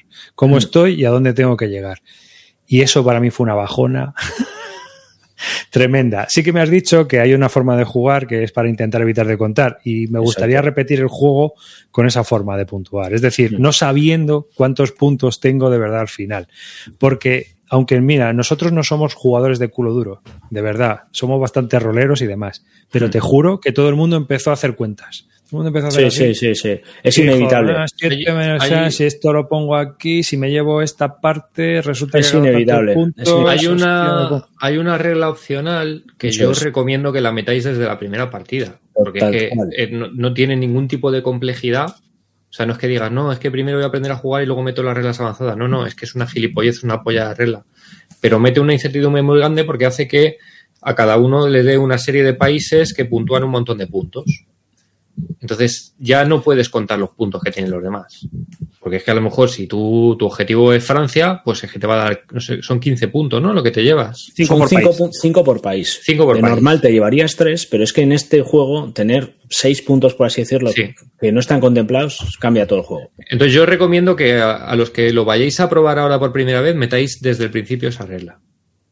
Porque la, Evita, la- evita lo que dice Arribas. Lo que dice Arribas es, es además es innegable. ¿eh? Da igual que estés jugando, si estás jugando con un grupo de culo duro, va a ser. eh, Bueno, ya la hostia, ya no me lo quiero imaginar. O sea, porque ya empiezan a contar desde el principio. Bueno, de hecho hay gente, hay gente que lleva la contabilidad del turno desde el primer turno. Es decir, Claro. para que se vea viendo esto y para que al final no se demore la cosa, que a mí me parece eh, se pierde todo lo que, lo que ofrece el juego. ¿eh?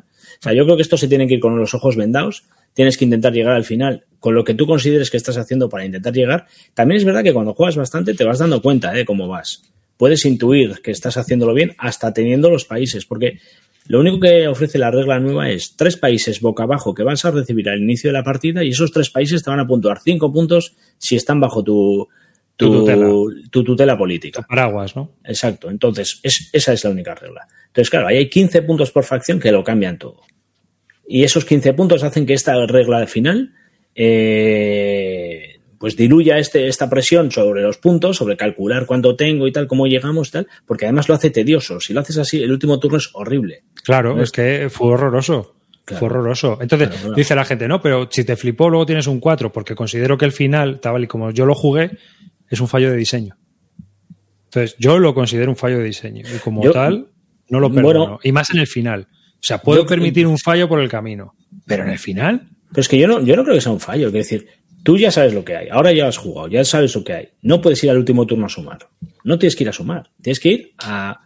eh, ¿Estamos para entrar en Japón? Hay que entrar en Japón. ¿Estamos para entrar en, en Berlín? Entramos. pero en es que, es que entonces me da igual jugar que irme a tomarme unas birras, ¿sabes? O sea, Bueno, ver, pero es que todo el camino, que- tú lo que- diciendo, todo sí. el recorrido que has hecho para llegar hasta ahí es una puta gozada.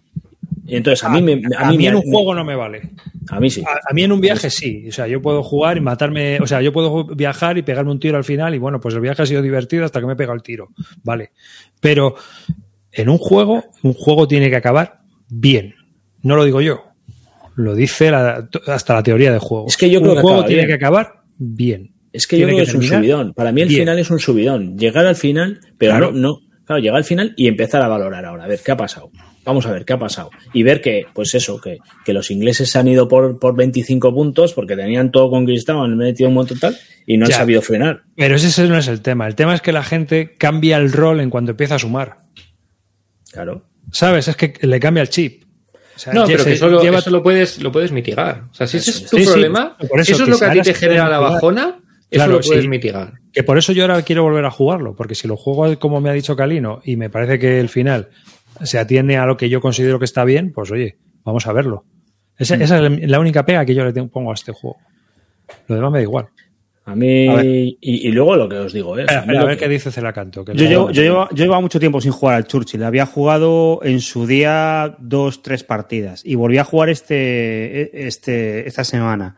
Eh, jugué con dos Eurogamers, además. ¿eh? Esto para que, para que se le quede claro a la gente que lo puede jugar cualquiera. No tienes que ser Wargamer ni nada por el estilo. Porque de hecho la parte de la guerra es muy, es muy automática. Es Son unas casillas, es un track. Yo, cuando lo expliqué, lo expliqué al revés. Primero expliqué la parte de la guerra y luego expliqué la parte de las conferencias porque es lo que tiene sentido. Primero explicas qué es lo que quieres hacer y luego lo que tienes que hacer. ¿Qué pasa con el final del Es- juego? espera, Roy, para todo, me puse a mirar información del juego y hay una mierda de guía de ¿Eh? amarillo de explicar cómo explicar eh, Churchill, para que lo sepáis, lo tenéis en BGG y os lo podéis descargar. ¿Cómo explicar Churchill? Una guía hecha por amarillo. Ni la vi. En cinco minutos. no pone eso, pero yo me lo imaginé, ¿eh? faltaba la coletilla. A ver, eh, yo ya, no- ya lo había jugado de esta manera. Me pasó una cosa también que yo no me daba dado cuenta que cuando jugué era la primera edición y esta es la que la que tú me enviaste era la segunda y el de la primera a la segunda quitar algunas cuantas cosas en la puntuación que era una eso sí que era una mierda. Sobre todo Ese lo rollo que de-. El De que te un mandé- dado y mandé era la primera, Roy. Lo que pasa No, es que no, ¿Qué lo que pasa es que GMT sacó una, una, un- Un una caja más grande ¿no? de actualización y ese kit de actualización se vendía y lo actualizaba. Pero Ah, vale, vale, vale, vale. Bueno, pues eh, con, con la actualización de la segunda, mucho mejor la puntuación. ¿Y luego qué pasa? Pues que este juego hay que jugarlo roleando. Este juego tienes que olvidarte de todo lo que está pasando. Yo, en la partida que jugamos, para que os hagáis una idea, no, no llevamos los puntos en ningún momento. Ni en ninguna conferencia ni tal. Porque aparte yo creo que pasa como con el Quartermaster General, que si tú vas haciendo la puntuación cada turno, es un aburrimiento. Lo que tienes que hacer es, al final lo puntúas. Y tú vas a ciegas a ver qué es lo que pasa ahí. De hecho, yo en la partida que jugué, jugaba de inglés y estaba viendo el tablero y yo decía, bueno, me va de puta madre, estoy de puta madre. Y en las dos últimas conferencias eché el freno, eché el freno porque dije, me voy a pasar de los 20 puntos y si me paso de los 20 puntos no gano. Se reveló la puntuación, ¿qué pasó? Pues que yo era el último. Y, eso es de puta madre. Ahí yo me quedé súper contento con, cómo es el juego. Y luego el juego tiene otra parte, que es que esto no lo has contado, pero en el juego hay que acabar la guerra. Hay que ganarle a Alemania y a, Italia. Bueno, no, no, hay, no, dices por qué, ¿eh? Bueno, no, no, no, si, no. Si no, ganas, pierde todo el mundo. Espera, espera. No, no, no. sí, yo creo que si no, entras en, si no entras en Alemania, pierden todos. yo por esta no paso, ¿eh? El juego hay que acabar la guerra. O sea, no, que no me venga un tío que diga, pues yo no entro en tal porque así gano si no le ganamos a Alemania. No me no, no, no, es que eso, yo, yo no quiero jugar con sin sangres. O sea, eh, vas a dejar que yo me. Porque yo me doy unos puntos, vas a dejar que Hitler se vaya de rojitas. Pero escucha, primero, no he jugado nunca una partida en la que no se haya llegado. Y además, si pasa eso que está diciendo Roy, Está, eh, lo bueno de esto es que en los temas que tú debates, tú influyes sobre lo que van a hacer los demás. Entonces tú dices, mira, voy a coger esta producción y la voy a gastar en que en meterte a ti unidades para que ataquen aquí. Sí, sí, o sea que por mucho que el ruso no quiera, tú puedes comprar al ruso y el ruso entra. Y el ruso te entra, de verdad, eso es cierto. Sí, sí, sí. No, pero es que tiene que ser así. Yo el juego, yo cuando expliqué el juego el, el, esta, esta, vez, les decía, mirar, hay un escenario en el que se puntúa en el que en el caso de que no acabemos la guerra. Pero eso no va a pasar, porque si, si no acabamos la guerra, perdemos todos. O sea, se cuentan los puntos y gana alguien, pero esto es un cachondeo. O sea, ¿pero qué me vas a decir? Eh, perdemos. O sea, vale, hemos ganado la guerra, pero llega Hitler, te llama por teléfono y se ríe de ti. Y, Mussolini te va a firmar el armisticio y se echa un pedo cuando lo afirma. No, no, hay que ganar la Segunda Guerra Mundial, narices. O sea, pero vamos a ver. no. es, que, es que además, a cualquier, lío, a cualquier libro que te leas, sabes que políticamente era, no pasaban por el aro. Era rendición incondicional. Es que tiene que ser el rendición incondicional. Y en el juego es eso, tú estás negociando cómo vas a quedar al, en la, al final de la guerra y en el mundo posterior y tienes que intentar que, quede equilibrado el tema. Tú, parte del juego es eso, que la puntuación esté oculta y que tú intentes no pasarte de esos 20 puntos porque, bueno, básicamente, por explicarlo muy rápidamente, si, si todo el mundo tiene entre 20 puntos de diferencia, gana el primero de forma normal. Si se pasa de 20 puntos, lo normal es que gane el segundo. Porque con respecto al tercero. Con respecto al tercero. Porque se supone que en la, en la guerra, en, en, la guerra fría siguiente, un tío queda tan, al, tan alto que los otros dos hacen una alianza contra él y el que gobierna esa alianza, pues es el que, el que hmm. reparte el bacalao. Y, a mí me gustó, me gustó mucho cómo, cómo, estaba solucionado. Me pareció mucho mejor de las últimas veces que lo había jugado. Pero eso, es un juego que tienes que jugártelo como, como una, un party, como un jugar de eh, charla y el, y el ruso te dice que no y el otro no sé qué y como soy, son tres es ahora yo te ayudo a ti y tú me ayudas a mí y hmm. todo esto y no hay que contar los puntos. Los puntos tienes que ir a ciegas, a ciegas e intentar jugártela. Como si fuera un Galáctica o algo por el estilo. Y ya por, por detallar, la edición de Beer está, está perfecta. ¿eh? O sea, lo que he visto yo, lo que he leído, lo que he jugado, todo, eh, no he visto nada que... O sea, es la edición, la segunda edición de, de, este juego, llevada al castellano, pero sin ningún pero. O sea, está perfecta. Eh, eso, yo lo que te decía arriba, yo creo que lo deberías volver a jugar, pero nada de calcular la puntuación cada tres conferencias o cada cuatro. No, no, Si, fue, el último turno. Fue el último turno, tío. No se lleva nada los puntos. Entonces, mm. bueno, pues. Mm. Fue el último turno que, claro, que ya todo el mundo empezó a hacer, mm, espera. Y claro, todo el mundo no bajó nadie. Pero sí, claro. Realmente yo jugué con la primera edición. O sea que. Los detalles de jugar los líderes me parecen buenísimos también. A mí me pareció todo a la hostia es muy divertido porque cada uno aparte les consigue generar una personalidad simplemente con un par de reglas. El, ruso tiene el rollo de que sus cartas valen más si se niega a las cosas. O sea, él para plantear historias no, pero para negarse a hacer algo, de puta madre. Entonces, claro, tú vas jugando la conferencia y el ruso hace todo el tiempo. No, porque me da un más uno a la fuerza, pero yo todo el tiempo me niego, me niego esto. Pero luego tiene, no. Exacto, y luego tiene detalles como que tus propios líderes son mandados a, la purga, entonces al final tienes que andar con ojo con que vas jugando porque te la puedes eh, te puedes estar cargando tus propios generales. Sí, hay muchas historias con eso, eh, eh, luego Churchill puede palmar en medio de la conferencia, Exacto. está, y, aparece, y, aparece Truman. Truman, que es un horror, entonces tienes que jugar ya toda la partida con Truman. Churchill le dan ataques al corazón, entonces si, si le dan achaques... Roosevelt murió en abril De- de- al- después de la última conferencia, realmente. En abril, ¿no? Me parece que fue. Bueno, Postdan no, pero. O sea, No, Postdan en, o es sea, en, en Yalta. Yo, no, en, en Yalta. Yo creo que después Esta de es la Yalta. penúltima en, en el Yo creo que palmó después de Yalta. A la última creo que fue. La última fue muy rara porque ya fue eh, eh, Truman y aparte eh, Churchill había perdido las elecciones e iba Atle, pero él iba ahí de, de consejero. Entonces era ya una conferencia rara. Y estas cosas pueden pasar. Lo, lo mejor Murió que en tiene el juego, jo- lo Murió mejor que tiene el juego es que tú esto lo planteas, porque a mí me ha pasado. Eh, me mandó Karino su copia y yo dije, bueno, pues voy a ver si lo juego. Y esto lo propuse a mis colegas y claro, me dijeron, hostia, un juego de las conferencias de la Segunda Guerra Mundial y tal, de puta madre. Y todo el mundo quiere jugarlo, porque es que el tema mola mucho. El tema Mm. Sí, el tema mola mucho. Eh, eh, el tema está en que el 12 de abril Palma Roosevelt, lo he visto ahora en la Wikipedia, llega Truman y se entera del proyecto Manhattan. no, no lo sabía ni él. Es verdad. Es verdad. Y se encuentra con todo el marrón de la bomba atómica diciendo, vale, va. Y hay una anécdota muy curiosa.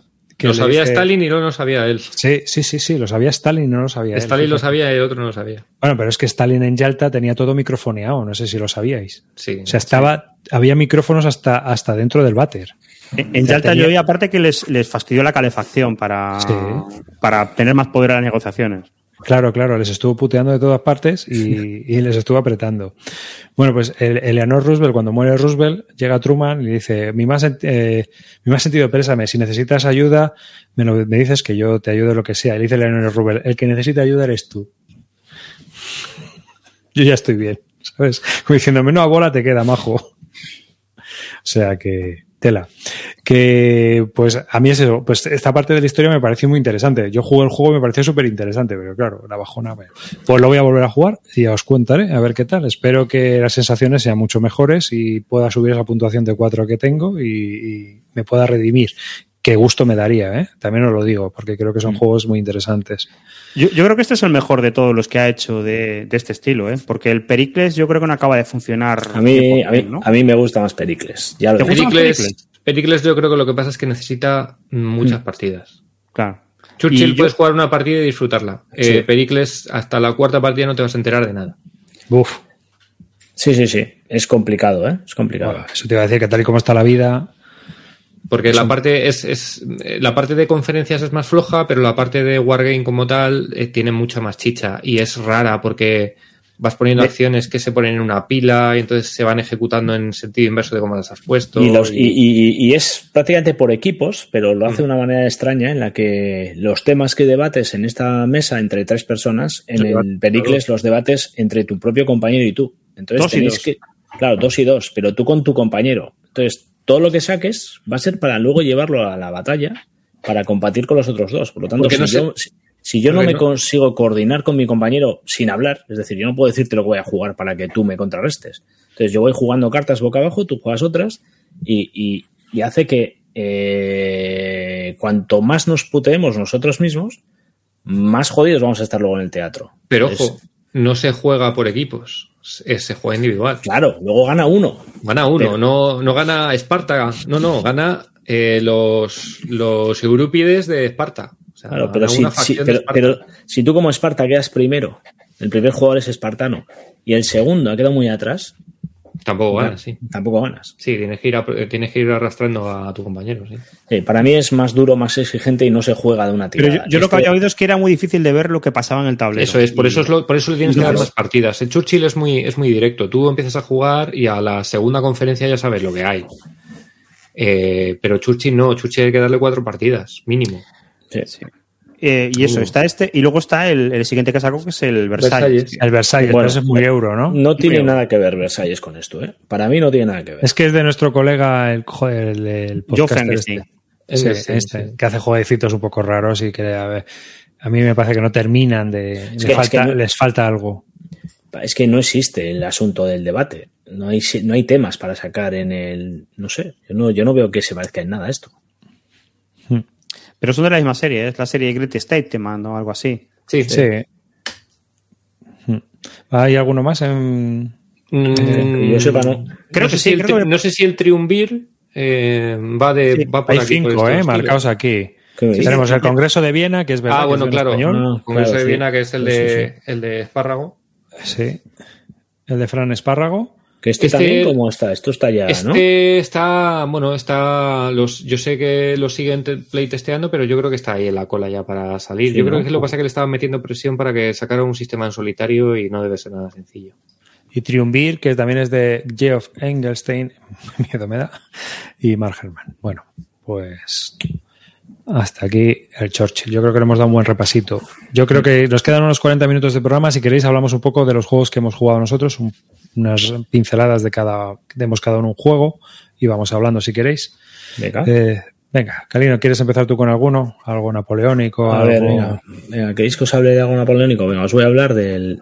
No, mira, me han preguntado además por el... eh, a ver, ¿cuál me han preguntado? Que me, hablamos en el chat. Ah, mira, el, eh, el Pablo, que ha salido hace poquito. Ah, el y Pablo. Vamos a hablar del Pablo. Del Pablo. Sí. Eh, bueno, eh, si lo sacas, si lo pones, voy contando cosas. Bueno, acaba de salir por... Ah, Perdona, di- para empezar, ¿qué, qué es el Pavlov? O sea, ¿esto es un State of Sigue o tiene un poco más de Sí, chicha? Es lo que es un, es sí, es un Tower Defense. Pero no tiene como tres aspectos, el aspecto Sí, estratégico. sí. Ah, Mira, dale ahí, eh, vamos a ver. Eh, Esto lo ha sacado ahora la nueva NAC. Eh, Más que Oca. ¿Vale? Más que de toda la vida.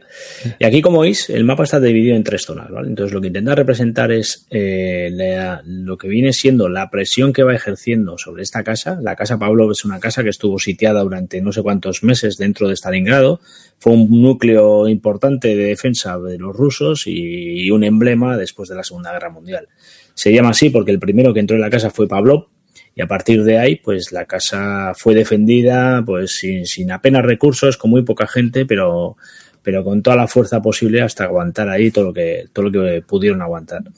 Eh, esto lo representa el juego con tres, con tres eh, de- diferentes zonas.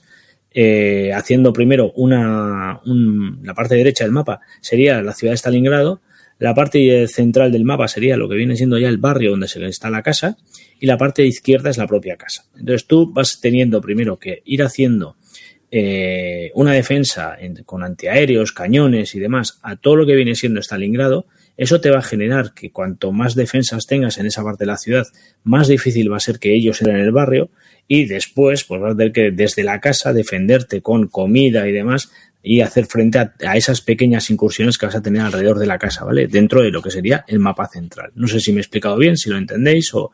¿Vale? Bueno, dentro de esto, eh, el juego propone un único escenario. Este escenario lo que intenta hacer es que aguantes en esa casa durante un montón de tiempo hasta que consigas, pues, que, que, que pase el tiempo y que la casa haya estado, se haya mantenido con gente, con comida y demás y abastecida. Eh, el juego representa muy bien la angustia lo que viene a ser eh, pues esta situación. Me parece muy histórico. Viene con un libro que es una puñetera delicia, un libro que es un tocho muy potente, muy gordo, que solo por eso sí que eh, a mí me ha parecido impresionante que esa, labor de, de la editorial, de incluir ese, ese libro, de la editorial madre, luego lo han traducido evidentemente al castellano. Pero dentro de todo esto, creo que hay otros juegos mejores que este. Eh, que, que, que igual no son Wargames, que igual no representan este tema histórico, pero creo que este escenario me parece muy repetitivo, el juego me parece un poco repetitivo. Eh, estás todo el rato, como es lógico, apagando aguas, pero, pero para mí, para mí, eh, otros juegos eh, te ponen en mayor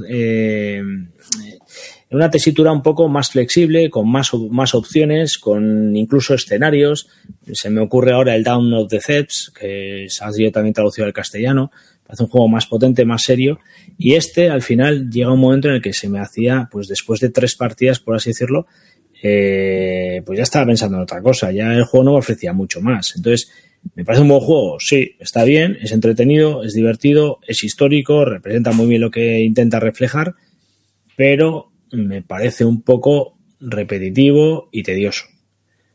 Entonces, con esto no quiero echar a nadie el juego al suelo, insisto, me parece un buen juego, pero si tengo que elegir, creo que hay otros Tower Defense que me, que me, que me aportan más que, que este Pablo. Por ejemplo. Down of the Thieves. Mm. Sí, Pero dura ejemplo, más, Down ¿no? Thieves. Bueno, este tampoco es corto, ¿eh? O sea, dura más. El otro tienes escenarios, tienes opciones, tienes, vas avanzando, vas mejor, vas, vas consiguiendo una historia. Eh, y en este, pues, es lo que te digo, la primera partida está muy bien, la juegas, te diviertes, ¿vale? Pero, pero ya has visto todo. En la tercera partida ya no te, a mí por lo menos no me, no me apetecía seguir jugándolo. Pero es, muy puzzle. ¿eh? es, el típico, es el típico solitario puzzle. Sí, Sí, ir tapando cosas, ir tapando Apagando agujeros, eso es. sí. Sí, sí, El barco se va llenando de agujeros y los tienes que ir tapando. Bueno, yo pensaba que al tener tres mapas igual tenía un poco más de variedad, porque al final con uno afectas a los otros y tienes que intentar ir bien en unos para que el te vaya mejor. Sí, eso es así, eso es así. Lo que pasa es que al final, eh, para que te hagas un... es lo que estás diciendo. En eh, la parte derecha vas a tener que ir gestionando la parte de, Stalingrado para que te lleguen suministros, te llegue comida y puedas abastecer a toda la gente de dentro. En el momento que Stalingrado empieza a caer, las unidades que están en la casa no van a poder tener balas, ni comida, ni, ni, ni, recursos. A su vez, si no tengo recursos, no puedo frenar a lo que me está llegando alrededor del barrio, alrededor de la casa, para intentar frenar a todo lo que me, va a llegar. Y si algo entra en la casa, he muerto. el juego ha terminado pues ya está. A partir de ahí, eh, lo que, claro, tener solo la casa hubiera sido muy aburrido. Es decir, no tengo nada. Entonces, lo que intenta reflejar el juego es esto, con tres zooms diferentes, intentando que tú gestiones esta, esta parte, esta historia, eh, lo mejor que puedas. Claro, aquí también el azar, pues como es lógico, influye un montón porque todo es con tiradas de dados, incluso las cartas, pues en un momento dado, depende que te salga o que te deje de salir, pues te va a dar un poco de aire o te vas a venir al hoyo sin opción. Pero bueno, eso ya es yo creo que parte de una mecánica habitual dentro de los Tower Defense. yo, pensaba que tendría que tener algo más porque luego al final han sacado tres, dos juegos más, ¿no? Sacaron el de Castelliter y, y, ahora han anunciado de Postman Uniforce. No, no, a ver, y, y, te digo una cosa, para alguien que quiera acercarse a un Tower Defense, la opción perfecta. Fácil, rápido, este juego lo despliegas y empiezas a jugar, no tienes que hacer nada. Una pregunta, alguien que viene del mundo euro se lo recomendarías? Sí, sí, sí, sí.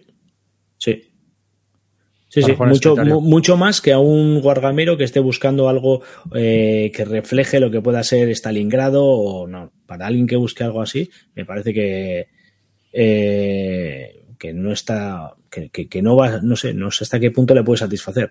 Si te gustan los Tower Defense, pues seguramente también. Si estás, eh, hay un montón de ejemplos de este tipo de juegos y si te gusta esta mecánica, pues seguramente también disfrutes de este juego. Ahora, si quieres tener uno, pues creo que hay otras opciones. Para mí, por ejemplo, de Down of the Threads eh, mejora bastante este juego. ¿Vosotros no habéis jugado al, antiguo tampoco, al inglés ni nada? No, no, no, es que ¿sabes qué pasa? Que a mí estos juegos que son solitarios tipo puzzles, me parecen puzzles. A mí nunca me gustaron tampoco. El que, el que más me gustó de estos fue el Cruel Necessity. Te, te voy a decir una cosa. Yo estas cosas las juego en, eh, los juegos estos de iPad, de hmm. móvil. Hay, versión de iPad. De las este versiones digitales, ¿sabes? Claro, hmm. ahí sí lo jugaría, mira, no me importaría. Pero es un juego que en tablero a mí no me llena nada. O sea, el, ir colocando y haciendo el puzzle. Pues, hmm. Tiene cosas, tiene, por ejemplo, interesante que tú cuando empiezas a jugarlo, no tienes que estar recordando, tú puedes dejar la partida en mitad, volver luego y seguir jugando tu ratito y darle tus 10 minutitos, en 10 minutos te puedes jugar un turno, seguir, volver luego dentro de media hora y volver a retomarlo. O sea, al final, eh, y luego también tiene una cosa muy buena, es un juego que puedes dejarlo de jugar un año y volverlo a jugar en el minuto 2 estás jugándolo sin necesidad de releerte dos millones de reglas. Pero bueno, por destacar un poquito lo negativo, pues eso, me parece que, no es un juego para con mucha rejugabilidad. ¿Cuánto, ¿Cuánto te lleva la partida? Pues no me he jugado en ninguna partida empezar y terminar sentado yo, porque como lo juego solo, es lo que os digo, lo, despliego, igual me juego media hora, pero ¿qué? Os diría que, bueno, si se te da mal puedes terminar en 10 minutos, evidentemente, pero si, si aguantas y llegas hasta el final, yo creo que del tirón, hora y media puede ser, hora y media, dos, no creo que sea mucho más.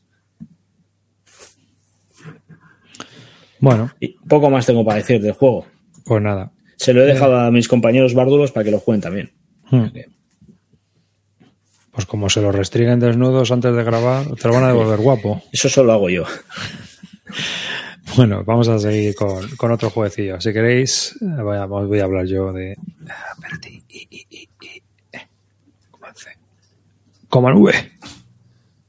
Venga, voy a hablar un poco de Ambon, ¿vale? Ambon es un juego que es eh, de una nueva editorial española, que es también la, famosa tienda de Snafu Store, y se ha lanzado a editar ¿no? Snafu Design con el diseñador Marc Figueras. ¿eh? Y bueno, pues es un, un mi- minijuego, es un juego de revista publicado en juego, es eh, pues como podéis ver, a ver, oye, a que me pongo yo, espera, aquí está. Viene una bolsa Ziploc, trae 30 o 40 counters, un tablerito en, en DIN A3 y en general es un juego que está muy bien planteado en cuanto a componentes. La hoja de portada también es una hoja como de ayuda. ¿no? Por detrás pues te viene explicado todas las tablas y todo, ¿no? Y que eh, vale 20 euros. Es un juego muy económico. Bueno, Ambon, eh, una de las cosas que sorprenden es que, bueno, que aparte del precio y tal, pues el juego está muy bien explicado. Los componentes están muy ajustados a lo que es el precio y a la calidad, porque, bueno, no es que sean los mejores counters del mundo, pero son válidos y funcionan.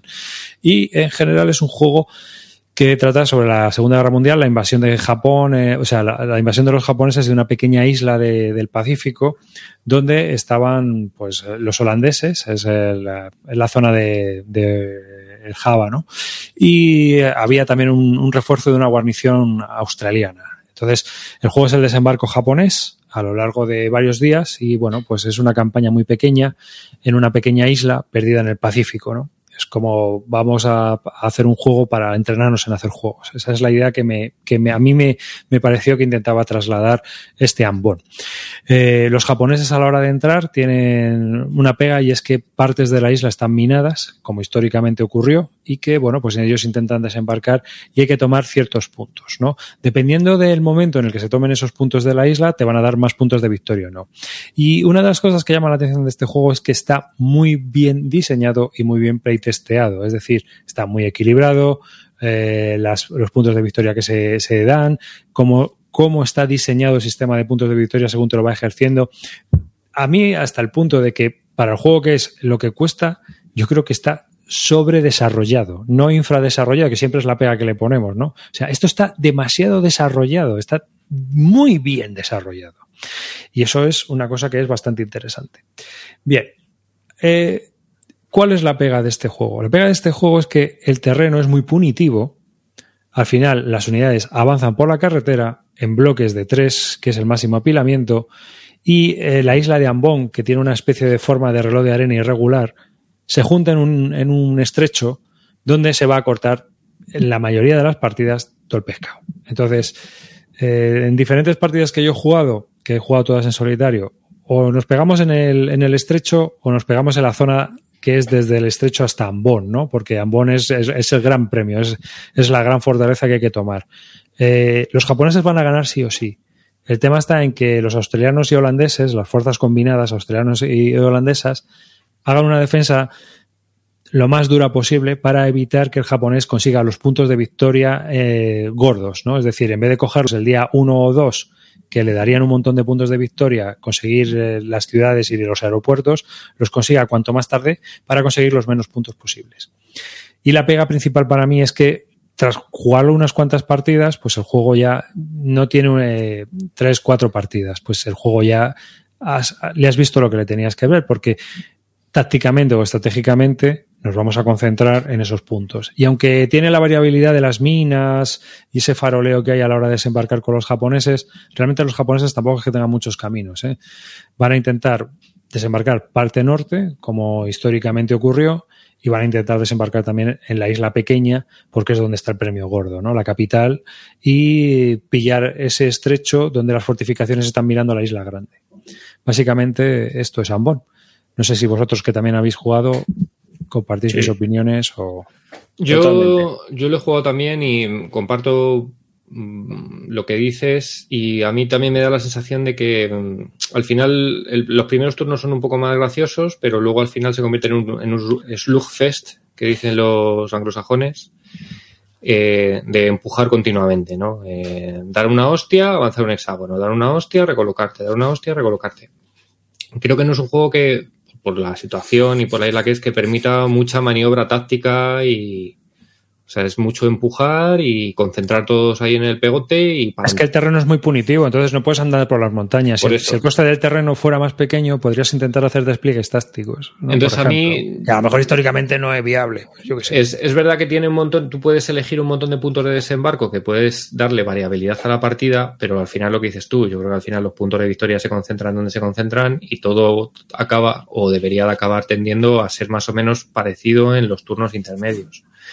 A mí la verdad es que es- lo siento por porque tengo aprecio a la gente de SNAF y tal, pero a mí personalmente no, no me gustó mucho, la verdad. Es lo que dices tú, es un juego que está muy bien, no le pongo ninguna pega en cuanto gráficamente, el todo, pero al final la experiencia de juego que me da a mí se me hace un poco, no sé, sin, sin mucha, sin mucha maniobra. Hombre, a mí me muy- parece que las primeras partidas sí son interesantes. A mí también. También a mí- es, un juego, es un juego de 20 euros. eh, Sí, sí, no, no, por eso. Claro, claro, no- es que donde está colocado siendo el primer juego, Yo le achaco que no tiene mí- jugabilidad. Y No, te voy a decir una cosa. Yo, yo creo que es el primer juego de una compañía que lo ha desarrollado muy bien. No podemos decir que el juego esté mal hecho en No, ninguno no, de no, para puntos. nada, para nada. Ni en ninguno. En ninguno. No, no, no. Creo que está muy bien testeado, creo que está muy bien desarrollado, creo que está muy bien desarrollado, o sea, el sistema de combate, cómo está hecho. Creo que lo han hecho muy, muy, muy bien. Y eso es de aplaudir, porque realmente no estamos acostumbrados en este país a que eh, diseños propios estén tan bien desarrollados desde un principio o se publiquen así. Sabemos que la primera edición en los Wargames, normalmente quien testea es el comprador. Y aquí no. Aquí nos hemos encontrado un juego terminado, lo cual es de alabar. Eh, creo que ese es el mayor apoyo que se le puede dar a la compañía y es que cuando salga el segundo yo me lo voy a comprar solo por apoyarles porque creo que se merecen el desarrollo de ese trabajo, creo. Esa es mi opinión personal. Yo estoy de acuerdo. De hecho, eh, de este, de este he hecho una reseña escrita, hablé en su momento, dije cosas bastante similares a las que ha dicho eh, Arribas, y le veo el asunto de que quitando el despliegue inicial de dónde metes las unidades, pues luego no tienes muchas más opciones de hacer un despliegue alternativo o movimientos alternativos porque el camino te orienta y te gestiona todo el juego. Entonces no te permite hacer más que lo que has hecho las dos primeras partidas, lo que está diciendo Arribas. Entonces se termina haciendo un juego repetitivo. ¿Qué pasa? Que lo puedes, es un juego de revista, lo vuelves a guardar y con sus cuatro puñeteras reglas lo vuelves a jugar dentro de un año y yo creo que es un juego que, que- que está muy bien hecho, que está muy bien parido y que, y que está bien. A mí sí me ha parecido, yo sí lo he disfrutado.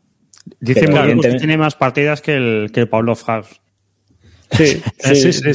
sí. Sí, sí. eh, Ambon es un juego barato en formato revista a precio de filler. Y es verdad. O sea, Sí, yo sí. creo que, que el juego está muy, muy ajustado. Y además, eh, las reglas no son difíciles. Y, eh, yo creo que es un juego que también es, es para gente que no ha probado nunca un Wargame, pues probarlo, porque realmente no es difícil. Tiene todos los conceptos de un S Counter y en 10 páginas, la verdad es que está todo muy bien explicadito, ¿no? O sea que con ejemplos de juego y todo. Eh, yo creo que el juego merece la pena si te quieres acercar desde un punto tal. Que ya eres jugador de Wargames, bueno, pues ya yo creo que es eh, ya el querer apoyar eh, la iniciativa de una editorial nueva, ¿no? Que lo ha hecho bien, que lo ha hecho bien, creo. Entonces, y esa es mi opinión. Y yo creo que es donde les apoyo. Otra cosa es que, bueno, luego, después de tres o cuatro partidas, el desarrollo en sí, a mí tampoco me termina de llenar como a río salido, ¿no? O sea, al final todos nos pegamos en el ISPO. Y es más, yo seguramente lo que haré será sortearlo aquí, eh, una de estas semanas, sortearé el juego este para, para que alguien lo pueda seguir disfrutando, porque yo ya, yo ya lo he jugado, yo ya lo he disfrutado, he visto todo lo que quería ver, creo que es hora de que cambie de manos y que otra persona pueda disfrutarlo. Eh, ¿Lo recomendarías, ¿Lo recomendarías para iniciados? Para iniciados o para iniciarse. Mm. Yo es que eh, ahí eh, me pillas un poco porque creo que como es Uncounter, como es Uncounter, eh, para iniciarse está bien. Encuentro muy punitivo el tema del terreno. A mí, o sea, la maniobrabilidad. Al final siempre vas por las mismas carreteras. No sé hasta qué punto es recomendable, fíjate. Yo ahí, Sí. O sea, yo, yo soy de la opinión de que creo que hay que apoyar a la compañía, pero no sé si el juego es lo suficientemente recomendable como tal para iniciarse. ¿eh? Fíjate, en eso dudo. Eso Yo, dudo. yo, yo, yo Soy sincero, yo- ¿eh? Sí, sí, yo, yo, yo es que precisamente creo que a mí, precisamente porque no tienes unas decisiones mm, importantes en lo, en lo del terreno, creo que ayuda a que esa gente que está accediendo a un, a un sound counter tenga un acceso fácil. Hmm. No ¿Tú crees, tú lo ahí. recomendarías? Yo sí, por eso te lo he preguntado a ti, porque yo sí que creo que es un juego que para cualquiera que quiera aprender y no se quiera gastar mucha pasta, tiene aquí 20 euros para mover fichas y poder aprender cómo se hace un ataque. Viéndolo cómo así, sí, ciertamente. Hombre, por, por el precio, por lo que te da por el precio que te pide, es, está muy bien. Sí, sí, sí. Es que, eh, bueno, no, eso he puesto una eh, un comentario de un, un oyente. Bueno, has, has puesto una Biblia. Lo que Sí, ha puesto que aquí. se ha pillado todos los minijuegos estos de Folio Games de decisión de Joseph Miranda. Dice que están bastante bien. Soy 56 con Comer 64 y lo he puesto pues si alguien que ve el vídeo pues le interesa también. ¿eh? Así que creo que, bueno, ahí, ahí está. Yo ya dejo a vuestro al libre albedrío si, si hoy queréis pillar el ambón o no. Es que sepáis que yo lo sortearé, así que ir preparando el hashtag para, para el próximo sorteo. Río, eh, dinos algún juego que tú hayas probado. Eh, pues el, el, venga, el de India-Pakistán, si quieres, el, el Vale. War. India, Pakistán. El de la reedición que nos reeditan. La reedición que no se reedita. Mira, me gozo en un pozo, ¿eh? Ahora lo vas a poner bien y la gente va a querer comprarlo y nada. Venga, cuéntanos. NES, India, NES War, India, Pakistán. Vale, guerras, bueno, guerras de, segundo mundo. esto es la guerra de los pobres, que decimos. Bueno, pues eh, yo había jugado, esto es el primer juego, eh, bueno, no es el primero, es el segundo juego que salió de serie de NES War, que es eh, una serie que tiene GMT para, para conflictos modernos, inventados. Y mm, yo lo hab- había jugado a esta serie de forma solitaria. Había jugado, pues, pues, bueno, había leído las reglas, me interesaba, me había jugado un par de turnos en solitario, pero por fin he podido encontrar a alguien tan loco como yo para meternos a jugar esto de, de verdad. Y le estamos ahí dando duro. eh, todavía no he terminado la partida, pero yo creo que llevamos ya seis sesiones y todavía nos queda. Por lo cual ya podéis ir intuyendo que esto no, no es un filler. No, no, no estamos hablando de- del equivalente al Ambon. Neswar es un. Posiblemente yo creo que es uno de los juegos más complejos que yo he jugado Hostia. en cuanto a el número de mecánicas que, que trae.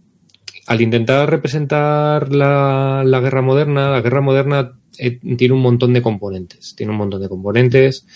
Eh, la guerra aérea, por ejemplo, es muy compleja porque hay no solo los aviones, sino los- las fuentes de detección, los, los SAM, la, la fuerza anti la AAA, eh, todo lo que es los misiles balísticos, eh, drones, eh, capacidad de, de, eh, fuerzas especiales, eh, helicópteros. Bueno, hay un, bueno es- es un juego que trae muchísimas, muchísimas, muchísimas mecánicas. Y claro, todo eso al final es, es complejo de, de asimilar y de querer y de saber cómo sacarle el beneficio para, para lo, re- lo- realmente lo que es el objetivo que tú quieres conseguir. Eh, la parte positiva, no positiva, sino que aunque sean muchas mecánicas, son mecánicas bastante sencillas. ¿vale? Entonces, por un lado, es un juego muy complejo por el número de mecánicas que trae, pero al menos luego las mecánicas es cierto que no son excesivamente complejas y se pueden entender de una manera muy sencilla. Pero te abruma por la cantidad de opciones que tienes. Te abruma. Y, hace que las primeras partidas pues sean muy, muy trabadas, los primeros turnos son muy trabados, mucha consulta continua de reglas y vas, vas muy, muy, muy despacito, muy despacito. Es verdad que luego con las sesiones vas cogiendo velocidad, vas cogiendo velocidad y ya lo estamos jugando de una manera bastante más fluida. También es cierto que yo creo que eso refleja muy bien la guerra moderna o lo, o lo que es la, la, concepción de la guerra moderna que sea, porque son guerras que nadie, ha, de momento nunca había existido una regla de este calibre entre dos naciones. Todas las, regla, todas las guerras modernas que, que conocemos son, son conflictos muy asimétricos. Aquí estamos hablando de conflictos entre naciones muy potentes que se dan de hostias hasta, hasta el carne de identidad. Entonces, bueno, la concepción o lo que intenta representar este juego de cómo una de las posibles formas que podrían ser estas, estas, estos conflictos es que son hipersangrientos. O sea, eh, hay una cantidad de recursos bélicos en las primeras etapas, los primeros turnos, brutales. Entonces hay una destrucción acojonante. Y cuando ya te has dado de hostias eh, hasta el carnet de identidad, ya eh, ya no te queda con qué pegarte y ya empiezas lo que es la guerra del pobre. Y es cuando el juego ya es menos trabado, porque también tienes menos, menos recursos para poder, para poder pegarte. Entonces, bueno, yo lo estoy disfrutando muchísimo. A mí me está gustando mucho. Como aerotrastornado que soy, tiene una, un componente, por ejemplo, de todo lo que es la guerra aérea, que a mí me parece una pasada. Eh, ¿Qué es lo malo de todo esto? Pues que al final los turnos son larguísimos. O sea, en la primera sesión yo creo que estuvimos jugando siete horas y no jugamos ni siquiera un turno. ¿Vale? Los turnos, es verdad que los turnos son bastante complejos porque tienen un montón de, de, zonas interseccionadas y realmente un turno son casi como tres turnos dentro de ese turno, ¿no? Porque hay muchas fases de movimiento, de ataque, no hay una única, sino que hay varias. Eh, la forma de, ver con ese jugador que tiene la iniciativa es muy interesante porque depende de los puntos de victoria que hayas conseguido en el turno anterior le da una ventaja al jugador que lo ha hecho mejor en el turno anterior para este turno, pero también lo hace más complicado que siga manteniendo esa ventaja. Entonces, bueno, eh, un juego eh, de los de, de los de Guargamero de pelo en pecho. O sea, esto ya es heavy metal. Yo lo estoy disfrutando mucho. Todavía nos queda por. Vamos por el turno 6-7, si mal no recuerdo. Estoy jugando con Armando. Todavía vamos trabados en algunas cosas. Después de, pues si calculas siete sesiones a seis, siete horas por sesión, llevamos ya unas cuantas horas y aún así todavía nos cuesta interiorizar algunos conceptos. Pero, pero muy bien, a mí me parece muy recomendable si no te asustan los juegos largos, complejos y tienes interés en, en, en, el, en conflictos modernos. Me parece que yo creo que posiblemente de lo mejor que hay en el mercado ahora mismo para, para este tipo de situaciones y de conflictos. ¿A, qué llega a haber guerra nuclear en este? En este tienes posibilidad de utilizar, de, usar, tácticas y... El Buda. Sí. El pequeño Buda. El Buda sonriente. Y además tiene, un, tiene una mecánica bastante curiosa y es que la, ONU interviene, ¿no? tú realmente te empiezas a pegar ¿Tú crees que se metería aquí la ONU? Sí, todos los. Bueno, una de las cosas también que tiene muy chulas es que hay una variabilidad, aunque tienes varios escenarios, y la, la, variabilidad del escenario puede ser enorme. ¿Por qué? Porque hay un montón de distintas posibilidades de intervención de potencias extranjeras. Tú puedes jugar de una forma aleatoria en el que puedes ver, eh, por ejemplo, yo estoy jugando con Pakistán y te pueden apoyar los chinos, pero te pueden apoyar de una manera suave o te pueden apoyar de una manera bastante heavy, mandándote más tropas o mandando solo aviones, etcétera. A los indios le puede, les pueden apoyar los, los americanos o los rusos. Por ejemplo, en la partida que estamos echando, la intervención ha sido Rusia. Entonces, Rusia está apoyando a la India, China está apoyando a Pakistán pero tú puedes volver a jugar la misma partida, pero cambiando los apoyos o el nivel de intervención de cada uno de los, de los países. Nosotros, por ejemplo, lo hemos, lo hemos hecho la primera partida aleatorio, pero tiene una forma en la que tú puedes comprar esos apoyos por puntos de victoria. Tú puedes decir, vale, yo quiero que los chinos intervengan a nivel 4, que eso me manda fuerzas paracaidistas, la hostia, eso me cuesta 25, yo te voy a dar 25 puntos de victoria. No, pues yo voy a meter a los marines, vale, pues eso te da 32. Vale, pero es que yo voy a comprarme ahora unos aviones stealth pues eso te da 10 puntos de victoria más, ¿vale? Entonces, puedes variar muchísimo cada escenario, depende de cuánta gente involucres de los aliados. Entonces, bueno, pues la verdad es que tiene muchísima rejugabilidad, pero claro, es una partida de estas es una cosa seria, te va a llevar bastante tiempo jugarla. Entonces, en ese sentido me parece bastante, bastante interesante no solo los escenarios que trae, sino la posibilidad de, esos escenarios, las distintas posibilidades, sobre todo con el tema de los apoyos de, las potencias extranjeras. yo, eh, bueno, cuando comentamos sobre este juego, que yo no lo había mirado en profundidad, eh, me lo comentas, me bajo las reglas del Vietnam, 90 páginas, tres libretos de 34 páginas cada uno. Mm. Sí, sí, sí. yo, yo, a ver, yo voy a ser escéptico, ¿vale? Como siempre soy, claro. Esto es lo que hay. El rancio es lo que tiene. A ver, uno de los problemas que yo le veo a estos juegos es, uno, cuando salen están obsoletos. Ha cambiado la división no sé qué. Y bueno, estas fuerzas. no, ¿eh? El, tío, el, diseñador de este juego, mantiene bastante actualizados los órdenes de batalla de cada Claro. uno de los países. Corea te aseguro que salió desactualizada. Sí, sí, pero el tío los va actualizando y te va sacando suplementos donde va sacando fuerzas nuevas y nuevos órdenes de batalla según se vayan actualizando. Claro, no, sí, sí. Polonia seguramente la nueva edición tenga todo actualizado. No, pero no hace, falta, no hace falta que te compre la segunda edición. Van sacando los, los supplement, ¿vale? Que son add-ons o. Y ahí, ahí viene todo, ¿no? donde viene, pues ahora estoy metiendo pues nuevos aviones para los polacos o nuevos submarinos para los chinos. Ese es el, bueno, pues ese es el primer problema que veo, que tienes un juego. Y segundo, tratan unos conflictos que el día que se produzcan no se van Ah, a aparecer sí. No, ni de claro. coña esto. Esto- ni de coña. Lo, lo decía, lo dice Telberto en el chat y es totalmente cierto. Esta es la concepción americana de cómo sería una guerra mm, en este sentido, y es totalmente cierto. Es una concepción de cómo podría ser la guerra. No tenemos ni idea de si sería así o sería de otra manera. Ni idea. Porque afortunadamente nunca ha ocurrido un conflicto de esta, de esta intensidad eh, entre dos estados. Es el tema, por ejemplo, de los drones. Así, hace tres años, el tema de los drones, todo el mundo veía los drones como el futuro de la guerra, la superioridad aérea. Y hoy están en entredicho. ¿Por qué? Porque están empezando a salir contramedidas contra los drones. La superioridad aérea está en entredicho desde, desde la Segunda Guerra Mundial. Eh, ¿Sabes? Es decir, que no sabemos. No sabemos lo que no sabemos. Sí, sí, eso está claro. No, esto, es un, no. esto es un juego. Es- Esto, tú no buscas, igual que en otros juegos de Normandía, etcétera, tú buscas representar un poco la historia, comprender lo que pasó. Esto es, eh, bueno, pues es un ejercicio de fe de cómo podría ser si estos dos se dieran por, por darse de palos, ¿no? Más allá de que se pegan de vez en cuando con palos de verdad. Sí, pero mira, Eh, por ejemplo, dice el de Alberto, dice, usaron drones a casco por en Afganistán y mira, en Nagorno-Karabaj, el último enfrentamiento que ha habido así con mogollón de drones, sí que han sido todo un éxito, pero estamos hablando de un territorio muy pequeño, muy concentrado, con muy pocos kilómetros de, eh, de cuadrados. Es decir, eh, los drones tenían toda, toda operatividad y todavía no están las contramedidas entre todos los ejércitos. Sí. O sea, les quedan dos telediarios. ¿eh? Que sí, que no, que no te estoy diciendo que, de todas maneras, por ejemplo, en este juego los drones son simplemente que los HQs tienen una capacidad de hacer eh, ataques con un factor. O sea que al final, lo que digo, hay un montón de mecánicas, pero al final no deja de ser lo de que tú puedas hacer una, una tirada, un- una tirada de, de un strike contra una unidad con- cuando tienes un HQ cerca. No es que tengas tu fichita de dron, etcétera, etcétera. A mí me parece Puede guay que representar lo que es eh, la Un potencia que puede tener un. HQ. Es un juego especulativo totalmente, es un juego especulativo.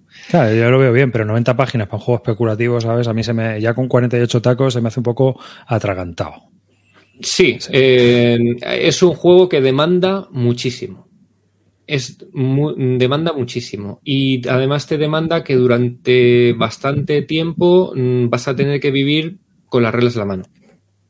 O sea, no, no vas a poder volar solo en mucho tiempo. Ya te digo que nosotros llevamos metidas a lo mejor 30 horas al juego y todavía seguimos teniendo que, que mirar el manual para muchas cosas. Mira, se considera, el otro hace poco en una conferencia comentaba uno que en un enfrentamiento directo se calcula que la mitad de los helicópteros de ataque dejarían de operar. O sea, la, la gestión de los recursos en la guerra moderna es brutal. Sí, sí, pero es que estamos mi- hablando de recursos carísimos. Con Pero es que esto ha pasado, esto ha pasado en nuestra por par- hora. Esto ha pasado en nuestra partida. O sea, Sí, sí. en la- el primer turno de nuestra partida, toda la flota de helicópteros de ataque se fue a tomar por culo, excepto Claro, sí. uno que le queda al indio. O sea, o sea, duran un ataque. Sí, sí, es que eso sí, es que, o sea, en ese sentido es lo que digo antes. El primer turno es hiper sangriento. O sea, en el primer turno lanzas todo lo que tienes y, y arrasas todas las bases aéreas del enemigo, etcétera, etcétera, y quedan cuatro cosas. Y a partir del turno 3 ya es que te das con, de palos, con el palo, porque es que te has fundido todo. Claro. O sea que en ese sentido yo creo que eso lo, lo- creo que lo refleja bien. Por eso Ahora bien, la, la experiencia de juego, la mía experiencia de juego me gusta, me gusta mucho. Sobre Mm. todo el tema aéreo me, me mola un montón cómo está hecho. Pero no es un juego que recomendara absolutamente a nadie que no supiera que es un culo duro de verdad. ¿Le vas a meter al Poland? Pues me gustaría jugar todos los de la serie. A mí el Poland es el que más me llama la atención, ¿eh? Sí. Porque es el, el que, el que sería un fregado total. Sí, sí, es, lo que pasa que yo creo que ese es de los más complejos de la serie. ¿Estuviste el leyendo sobre las últimas maniobras? No, no, no, no he leído. Pues los polacos, los polacos Ah, bueno, tienen- sí, sí, sí, que, le- sí, unas sí, maniobras, sí, que se retiraron maniobras. al río y dijeron lo- los políticos que no, no, que no sé qué. Sí, tienen, tienen unas maniobras para, para defenderse de, lo- de un posible ataque eso- ruso. Y entonces los políticos les obligan a defender todo el territorio nacional. Y los militares lo- dicen que si en, caso de un ataque de un ataque ruso hay que retirarse al Vístula, a toda la línea del Vístula, porque si no los rusos arrasan. Sí, sí. Entonces hicieron las maniobras y si no se retiraron y en cinco días habían invadido toda, toda Polonia los juegos. Y eh, retirándose al Vístula aguantan 14 días, que es lo justo para que lleguen los refuerzos de la OTAN. que no sé yo qué harían tampoco, ¿eh? Ya te digo. ¿Sabes? Porque... Una de las cosas que más me gusta de este juego es el tema de la iniciativa. Es decir, te- el juego te exige que si tú quieres seguir teniendo la iniciativa como atacante, tienes que tomar una serie de puntos de victoria cada turno. ¿Vale? Entonces te, te, aprieta para que sigas, para que sigas empujando, sigas empujando, tomando ciudades. Y entonces hay esa alternancia. Cuando no lo consigues, es muy posible que sea el otro el que toma la alternancia y entonces te empieza a pegar. No sé, a mí me está gustando mucho y me gustaría seguir jugándolo. eh, los otros juegos de la serie me, me encantaría darle a, a los, a todos los que existen. Pero eso, juego muy, muy, muy exigente. Roy, antes de que cambiemos de juego, ¿se sabe algo del cuarto BCS? ¿Ha llegado a España? Eh, yo todavía no lo he visto en España. eh, sé que, por ejemplo, en, en Exasim ya lo he visto, o sea que en Europa ha llegado. Y entiendo que, bueno, pues en un par de semanas debería de ya estar por aquí. ¿Cuánto cuesta? ¿150? ¿160? ¿Cuánto era eso? Pues mm, mire, lo vi en Atlántica ayer a 127, pero, Ah, bueno. pero el precio del PVB me parece que son 180. Y las tiendas lo he visto por 160. O sea que es, es rejonazo. ¿Y cómo, ¿Y cómo tiene esa diferencia con Atlántica? No sé cómo se le ha ocurrido a Atlántica para, para bajar los precios, pero me ha sorprendido. Joder. Joder. Son cuatro mapas, o sea que es, un, es otro, Sí, otro sí, chaco gordo, ¿eh? Tochenko, sí. Sí. Autodescop. Bueno, Ceracanto, termina esto. Muy, muy rápido, muy rápido porque ya nos vamos de tiempo. Y antes estaban metiendo 10 con. Ya, antes estaban metiendo a la gente con nosotros y decía, ¿dónde están los dónde están los Wargames hoy? Porque hablamos del Churchill, hablamos del Pavlov, estos no son Wargames. Y yo voy a rematarlo ya para, para que la gente se, se baje el programa. El. Porque- no, no, lo, poco menos. Lo último que he jugado así es el, el Space Corp de, de John Butterfield, que es no es un wargame, esto es, esto es un euro. Lo comento porque es un juego de GMT temático que le puede interesar a algunas personas y que, y que bueno, que el tipo que lo diseñó es, es Butterfield, que es un tío que suele hacer wargames o, o solitarios. Eh, a mí este juego se me pasó por el radar, no le hice mucho caso, porque como es de Butterfield, que suele ser el tío que hace solitarios, eh, pensé que este sería el típico juego que es un solitario divertido de los que hace él, pero que luego como juego pues no tendría mucha gracia ni mucha chicha. Pero, pero lo juego con un par de colegas que, que les mola mucho el rollo espacial y la verdad es que el juego está, está, está muy, muy simpático, muy divertido.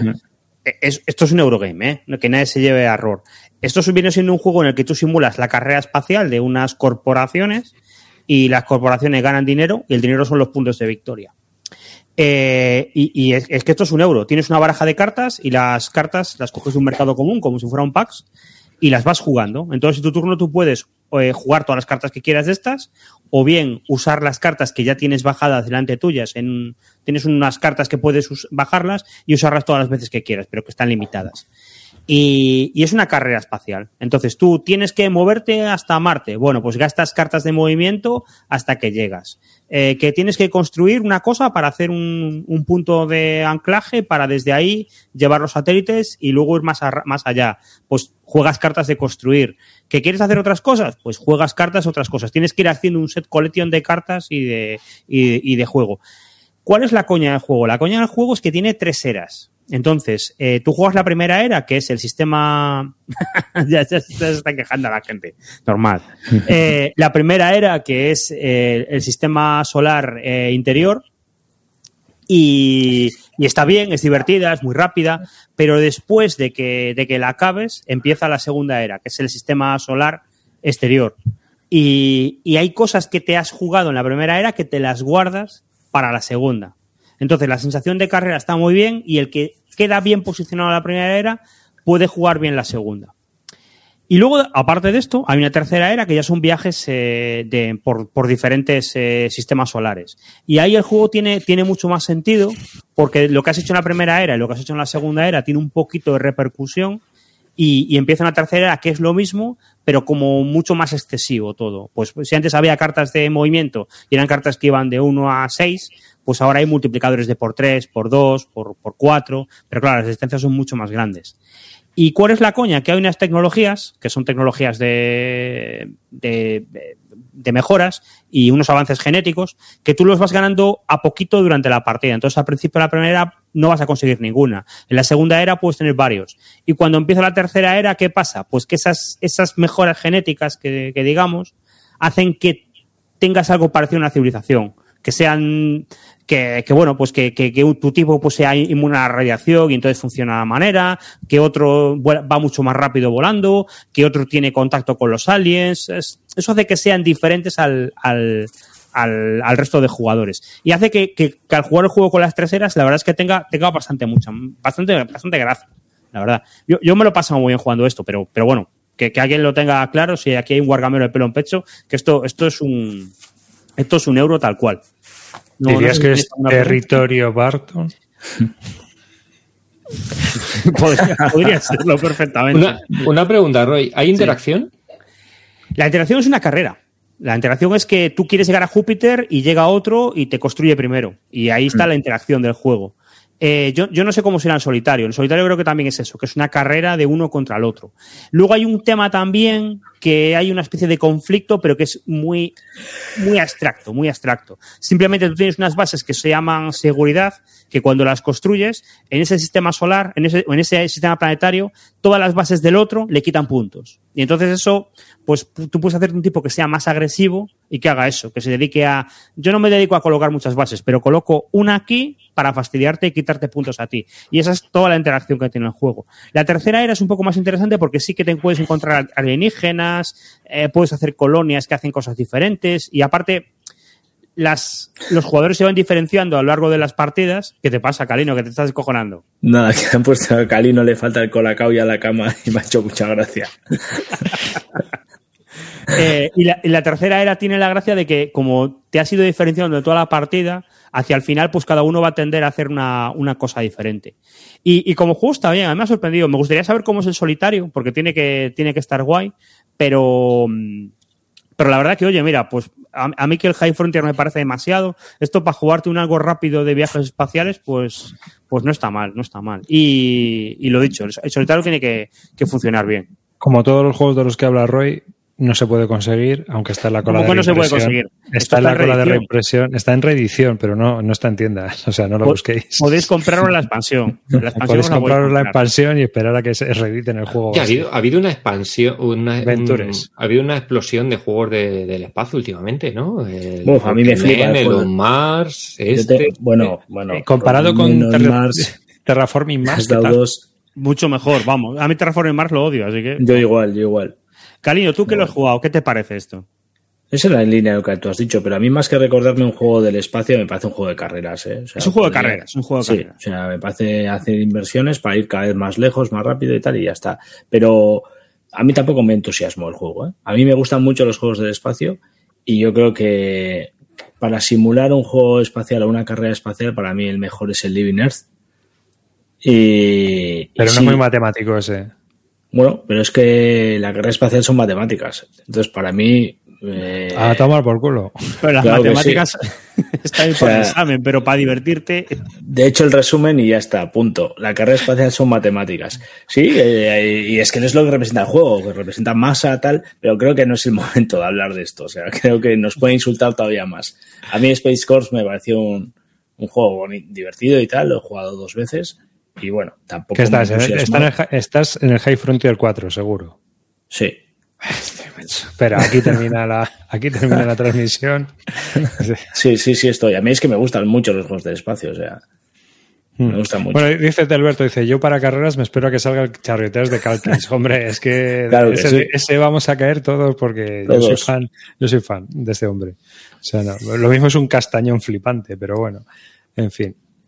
Pues nada, Space Core Ventures. Pues hasta aquí este programa de Bibélica, ¿no? Yo creo que ya le damos finiquito. Un saludo Sí, a los más seguro de todos los, eh, de todos los Bueno. programas de Wargames. Eh, así, no te ha, te ha tenido de todo, ¿eh? Este ha tenido de todo. Así que nos ha faltado algo así en plan bloquecitos o alguna cosa de esas, pero por lo demás hemos tenido de todos. Enhorabuena a Merlu Juegos por el Churchill que ha conseguido, ese juego que nos ha cedido amablemente Debir para, para sortearlo.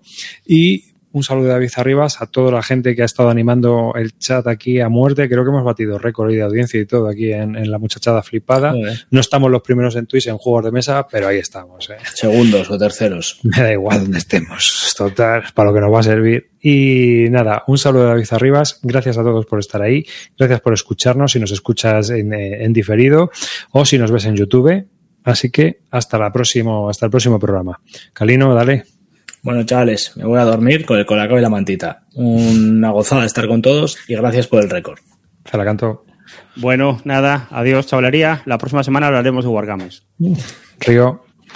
Pues nada, eh, muchas gracias por estar aquí. Yo seguiré hablando de Wargames, aunque mis compañeros se hayan vuelto euróficos. Pero nada, Pero y sí. enhorabuena, enhora- Bueno, no, no, sí, arriba se ha hablado de, de Mini Wargames. Le damos el, le damos el pase. Compara, ¿no? Ambon con Network Corea. Tchau.